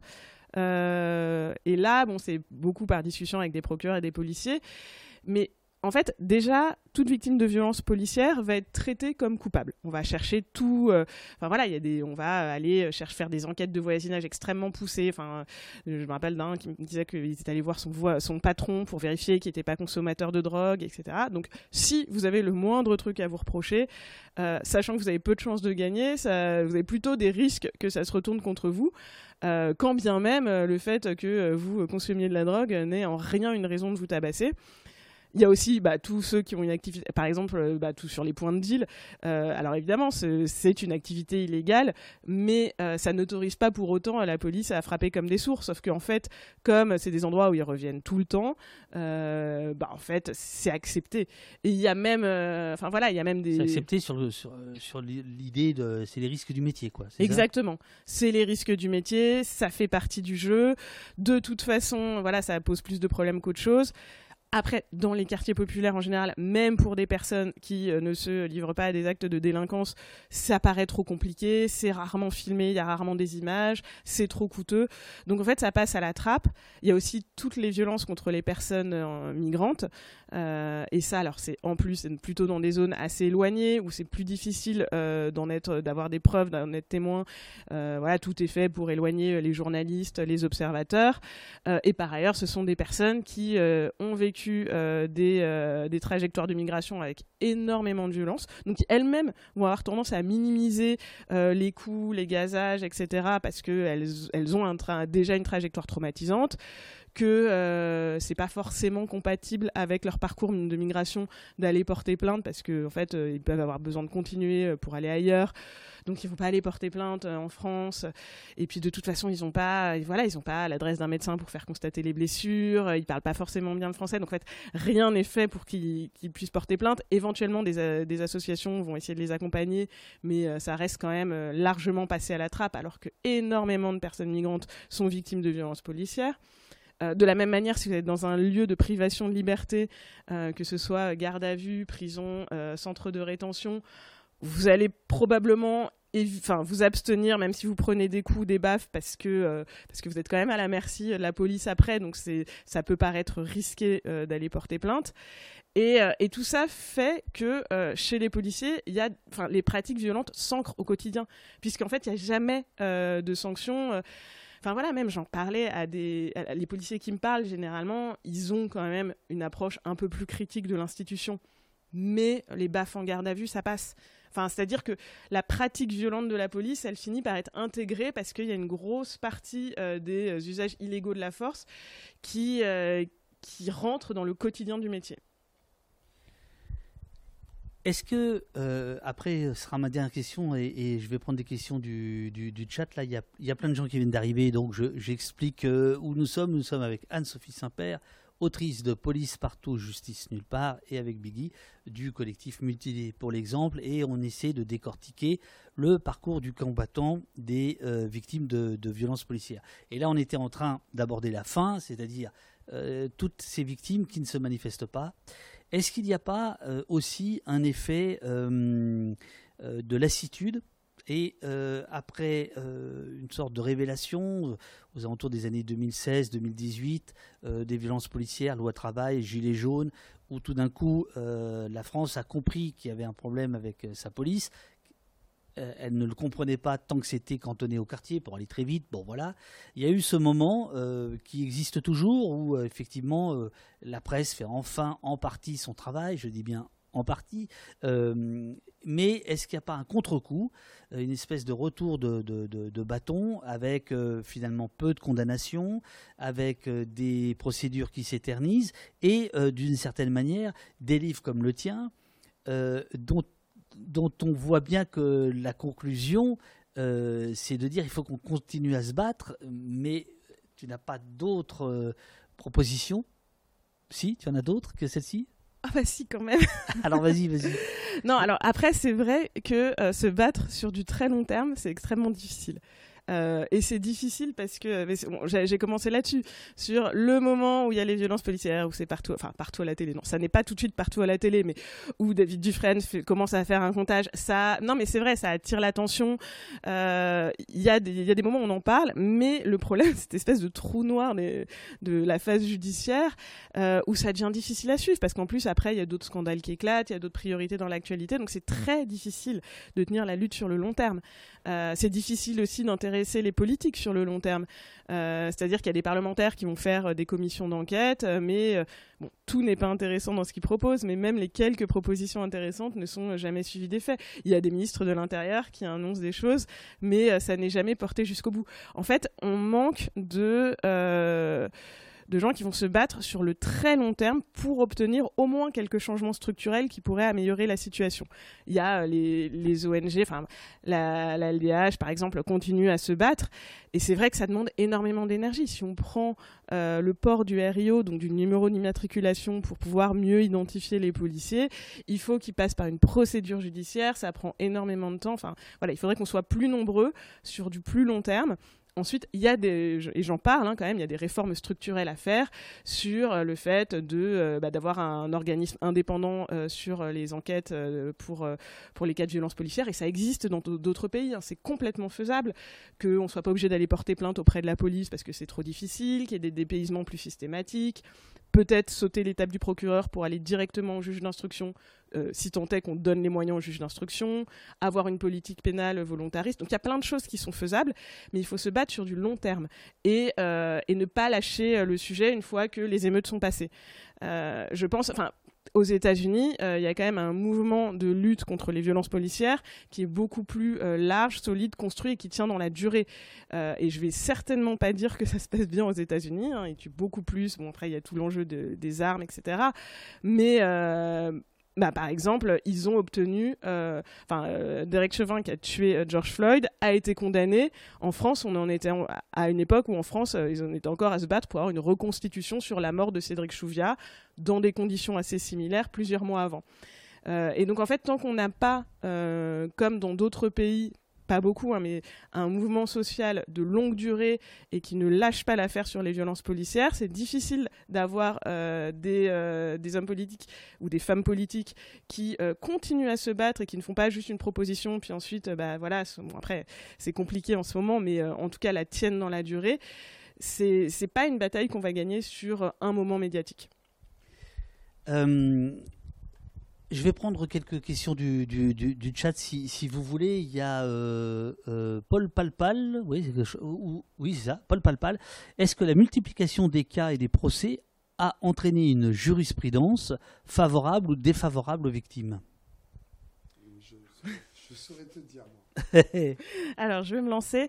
Euh, alors, en fait, le truc, c'est qu'il n'y a pas, je pense pas qu'on soit encore à la phase jurisprudence pour euh, ce qui s'est passé pour, euh, au moment des Gilets jaunes, parce que c'est trop tôt. comme on l'a dit, ça met tellement de temps que, voilà, fin, fin 2022, il y avait le procès d'une personne qui a été bornée en 2016. ensuite, quand on regarde la jurisprudence, donc les décisions qui ont été effectivement rendues, le truc, c'est qu'il y a eu tellement de filtres en amont. Enfin, il y a quelques décisions qui euh, rappellent que euh, pour qu'il y ait légitime défense, euh, il faut qu'il enfin, faut que la riposte elle soit immédiate, c'est-à-dire, il ne faut pas qu'il y ait une canette jetée à un moment et plusieurs secondes après euh, un tir. Euh, il faut que ce soit proportionné. Donc en fait, pour un jet de canette, on va pas tirer au LBD parce que euh, la, canette n'allait vraiment gravement blesser personne. Donc il y a quelques décisions de jurisprudence qui sont intéressantes. C'est pas encore tout à fait unifié. C'est assez faible et ça a mis tellement de temps que de toute façon, comme je le disais, les condamnations elles sont souvent assez faibles. Donc, mais on n'a pas un corpus extrêmement solide. Alors, euh, Christa Moll euh, dit, alors, euh, qui répond à Liolo, bien sûr, mais les plaignants ont également le droit de demander des expertises ou contre-expertises. L'affaire Adama est la plus célèbre pour ça, mais la plupart des familles des victimes tuées ont dû y avoir recours quand elles en avaient les moyens. Et sur la question des moyens, il y a beaucoup, beaucoup de choses sur le prix d'un avocat.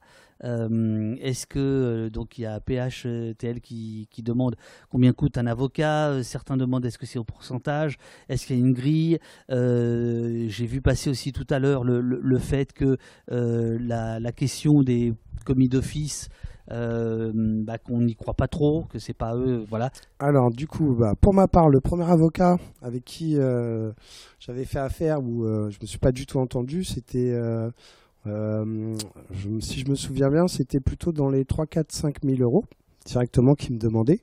Et euh, du coup, comme euh, je n'étais pas content de ce qui s'était passé, donc on a arrêté directement. Je n'ai rien versé à cette personne-là. Ensuite, donc grâce au, à mon collectif Les Mutilés pour exemple, qui m'ont fait connaître du coup mon avocat, c'était l'ordre de 600 euros. Pour commencer justement à faire cette enquête. Et euh, allant jusqu'au bout de l'enquête, si jamais il arrivait que j'avais euh, euh, gagné un certain nombre d'argent, on aurait fait au pourcentage. Bien sûr, j'ai pas exactement le chiffre du pourcentage, mais suivant si le, si j'avais été indemnisé par l'État, on aurait fait par rapport au pourcentage. Donc les 600 euros que mon avocat me demandait, en fait, je lui ai même pas versé, puisque pour l'instant, euh, j'ai été classé sans suite. Donc euh, il n'y a pas l'histoire qui, continue. Quoi. Donc pour ma part, c'est à peu près ça. Quoi. Voilà, pour ma part. Après, il n'y a pas de grille, ça peut être extrêmement variable, ça peut être très très très cher. Euh, et notamment, il y a des grands cabinets qui, alors qui eux, par contre, vont avoir euh, peut-être plus de moyens pour faire l'enquête eux-mêmes. J'en parle pas mal tout au long du livre, hein, mais le fait d'avoir un avocat proactif qui va chercher les preuves, enfin, il y en a qui vont vraiment eux-mêmes faire les enquêtes de voisinage pendant l'enquête préliminaire pour éviter euh, que les preuves ne se perdent. donc ça, ça peut être très cher. Il y a les avocats militants qui, effectivement, vont prendre quelques centaines d'euros au départ et ensuite se payer au pourcentage si ça aboutit, avec la petite difficulté que, bah, de fait, ils ont beaucoup de demandes euh, et que ce sont des dossiers qui prennent énormément de temps parce que euh, soit on va aller euh, collecter les preuves soi-même, soit soit on est en instruction, enfin pendant l'instruction, il faut demander tout le temps des actes. donc voilà, il y a un petit risque que ça prenne du temps. Je sais que voilà, il y a des gens qui se plaignent de la lenteur de leur avocat, et moi je vois l'avocat à côté qui a aussi beaucoup de dossiers, donc c'est hyper compliqué, mais c'est assez variable. Alors bah, d'ailleurs par rapport à la lenteur en fait euh, malheureusement c'est bah, c'est dû aussi à l'État. C'est-à-dire que même si mon avocat euh, parce que je revenais assez souvent euh, tous les deux trois mois alors est-ce que vous avez des nouvelles des nouvelles? Mais le problème c'est pas l'avocat c'est plutôt l'État qui ne donne pas de nouvelles. C'est ça aussi le problème. C'est-à-dire que c'est pour ça aussi que ça dure où ça, j'ai été classé sans suite auprès. Ce que l'État, c'est la justice. Hein. Oui, voilà, pardon, excusez-moi. Et euh, du coup, en fait, c'est que l'État ne donne pas, ou la justice ne donne pas d'informations.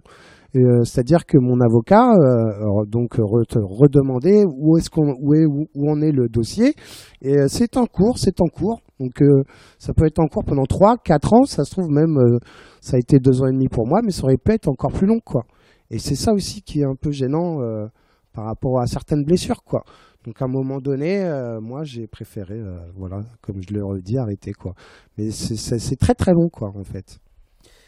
Alors, euh, Citadelle, je te construirai demande, existe-t-il des analyses sociologiques des profils des victimes indemnisées, CSP, niveau de formation, niveau de revenu, patrimoine, origine sociale? Pas à ma connaissance. J'imagine que ça sous-tend l'idée que est-ce qu'il y aurait une justice de classe, c'est-à-dire que oui, oui. bien sûr, mais euh, mais mais même pour les victimes, c'est-à-dire euh, ah bah oui, mais parti, enfin ce que je dis quand il faut avoir des quand je dis qu'il faut avoir des ressources euh, financières, sociales pour pouvoir se battre, c'est exactement ça, c'est-à-dire que Enfin, voilà, euh, si on est un jeune livreur chez, chez, Amazon, chez Amazon dans les quartiers populaires, euh, qu'on n'a pas d'amis avocats, euh, qu'on ou qu'on n'en connaît pas, qu'on n'a pas beaucoup de ressources, qu'on a besoin de reprendre le taf assez vite et qu'on a de toute façon pas forcément hyper confiance dans l'État parce qu'en fait, depuis qu'on est jeune, on est stigmatisé dans les propos des médias, des hommes politiques et qu'on voit la BAC tous les week-ends descendre dans son quartier faire n'importe quoi.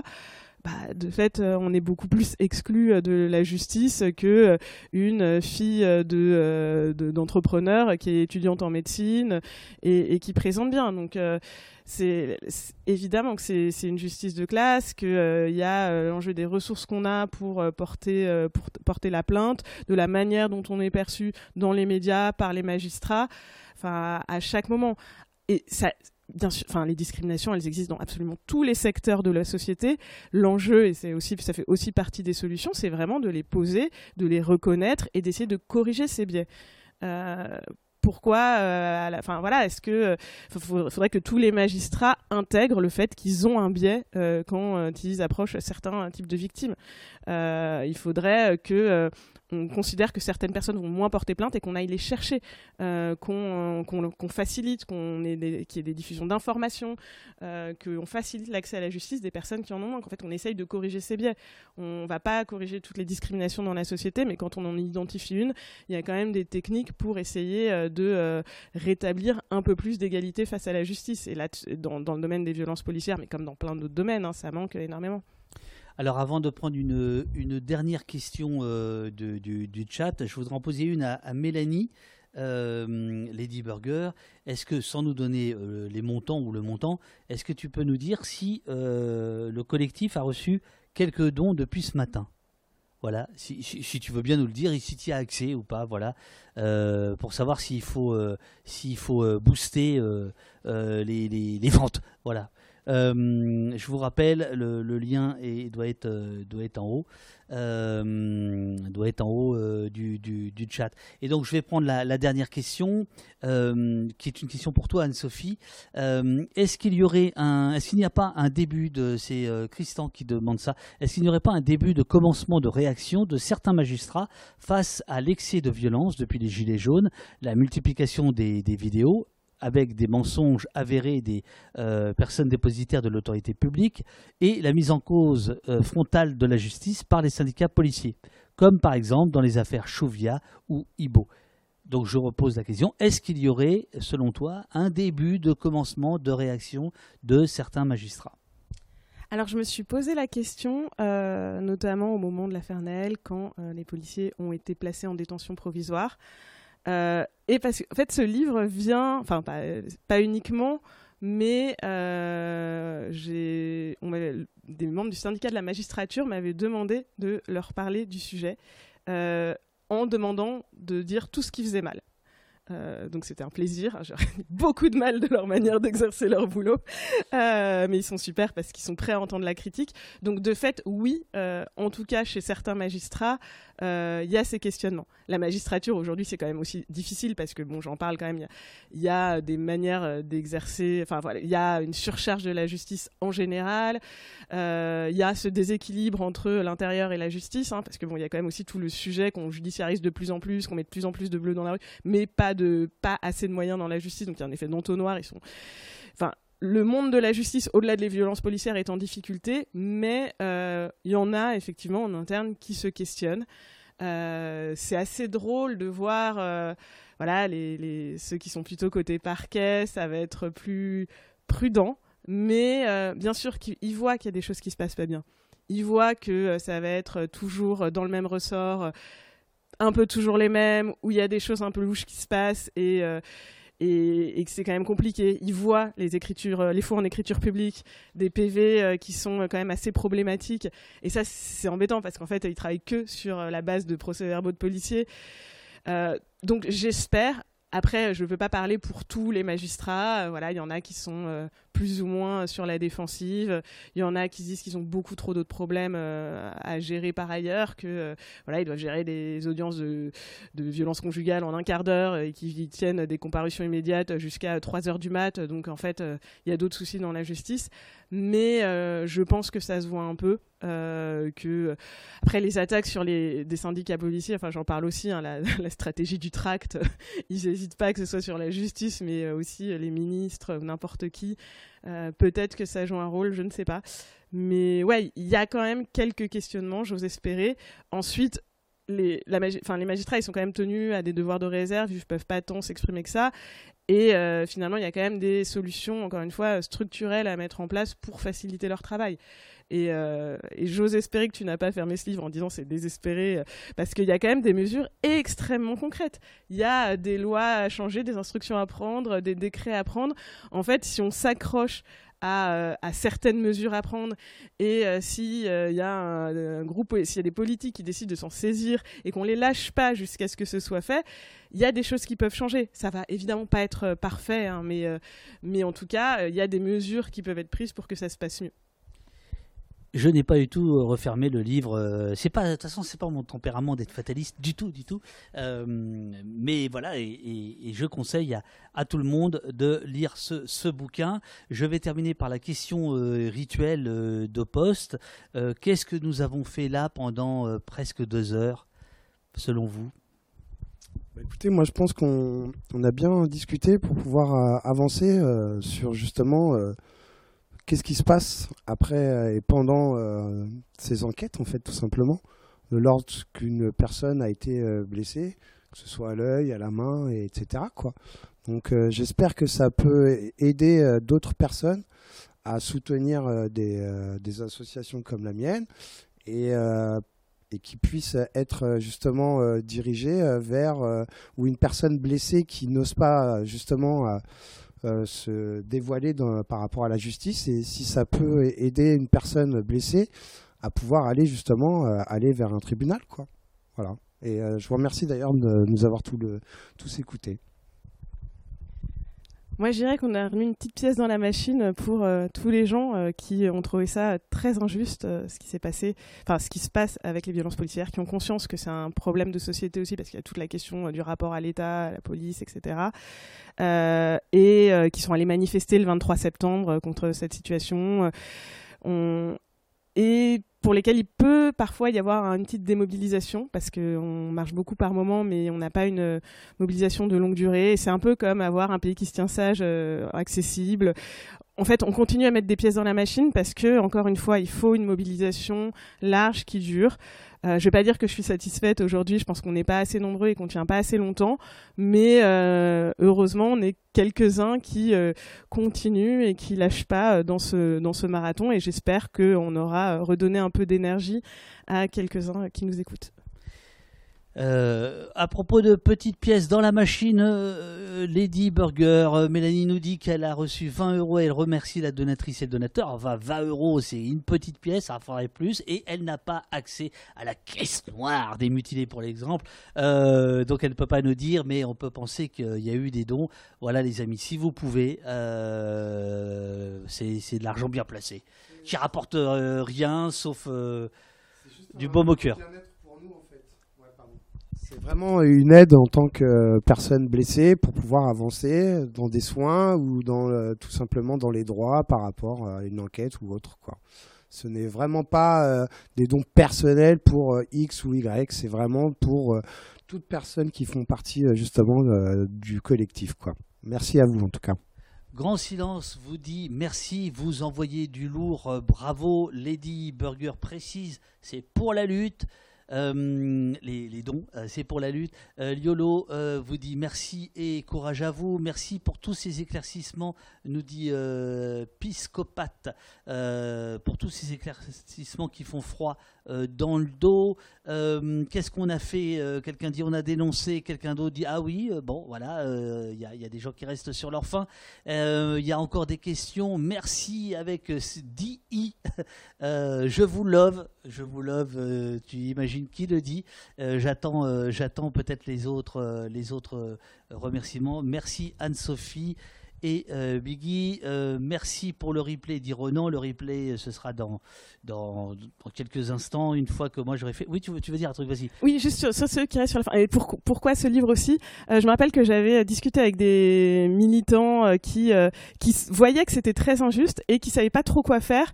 Et ils étaient super contents. Enfin, on avait discuté, j'étais en plein, en plein dans ma rédaction, et ils étaient super contents aussi de mieux comprendre ce qui se passait parce que ça leur permettait de savoir plus précisément ce qu'ils devaient demander. Parce que, encore une fois, il y a des solutions, il y a des choses qui sont expérimentées dans d'autres pays, il y a des choses qui sont expérimentées sur d'autres types de violences. Donc en fait, c'est aussi pour ça, pourquoi on se bat concrètement? Évidemment, on se bat contre l'injustice, mais c'est un peu énorme à aborder. Donc, comment est-ce qu'on fait pour remettre un peu de justice sur la question des violences policières? Euh, Voilà. Et, ça, c'est pour ça, c'est bien d'avoir un peu le détail, même si des fois c'est un, peu geek.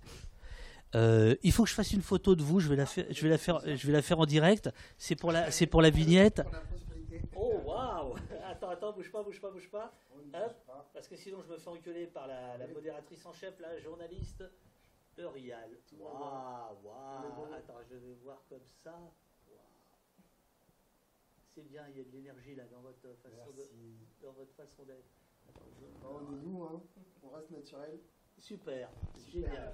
Ça pose bien, ouais, t'as vu ça? Big up euh, Bisous tout le monde, un grand merci à vous. Merci beaucoup pour les témoignages, merci beaucoup. Ça faisait longtemps que je n'avais pas pu suivre en direct, c'est une super émission. Merci PH, tu es le bienvenu. L'émission va continuer, je vais raccompagner euh, les invités euh, à l'escalier et je vais me faire un petit café et je reviens avec des places à gagner pour le film. Avant que les flammes ne s'éteignent,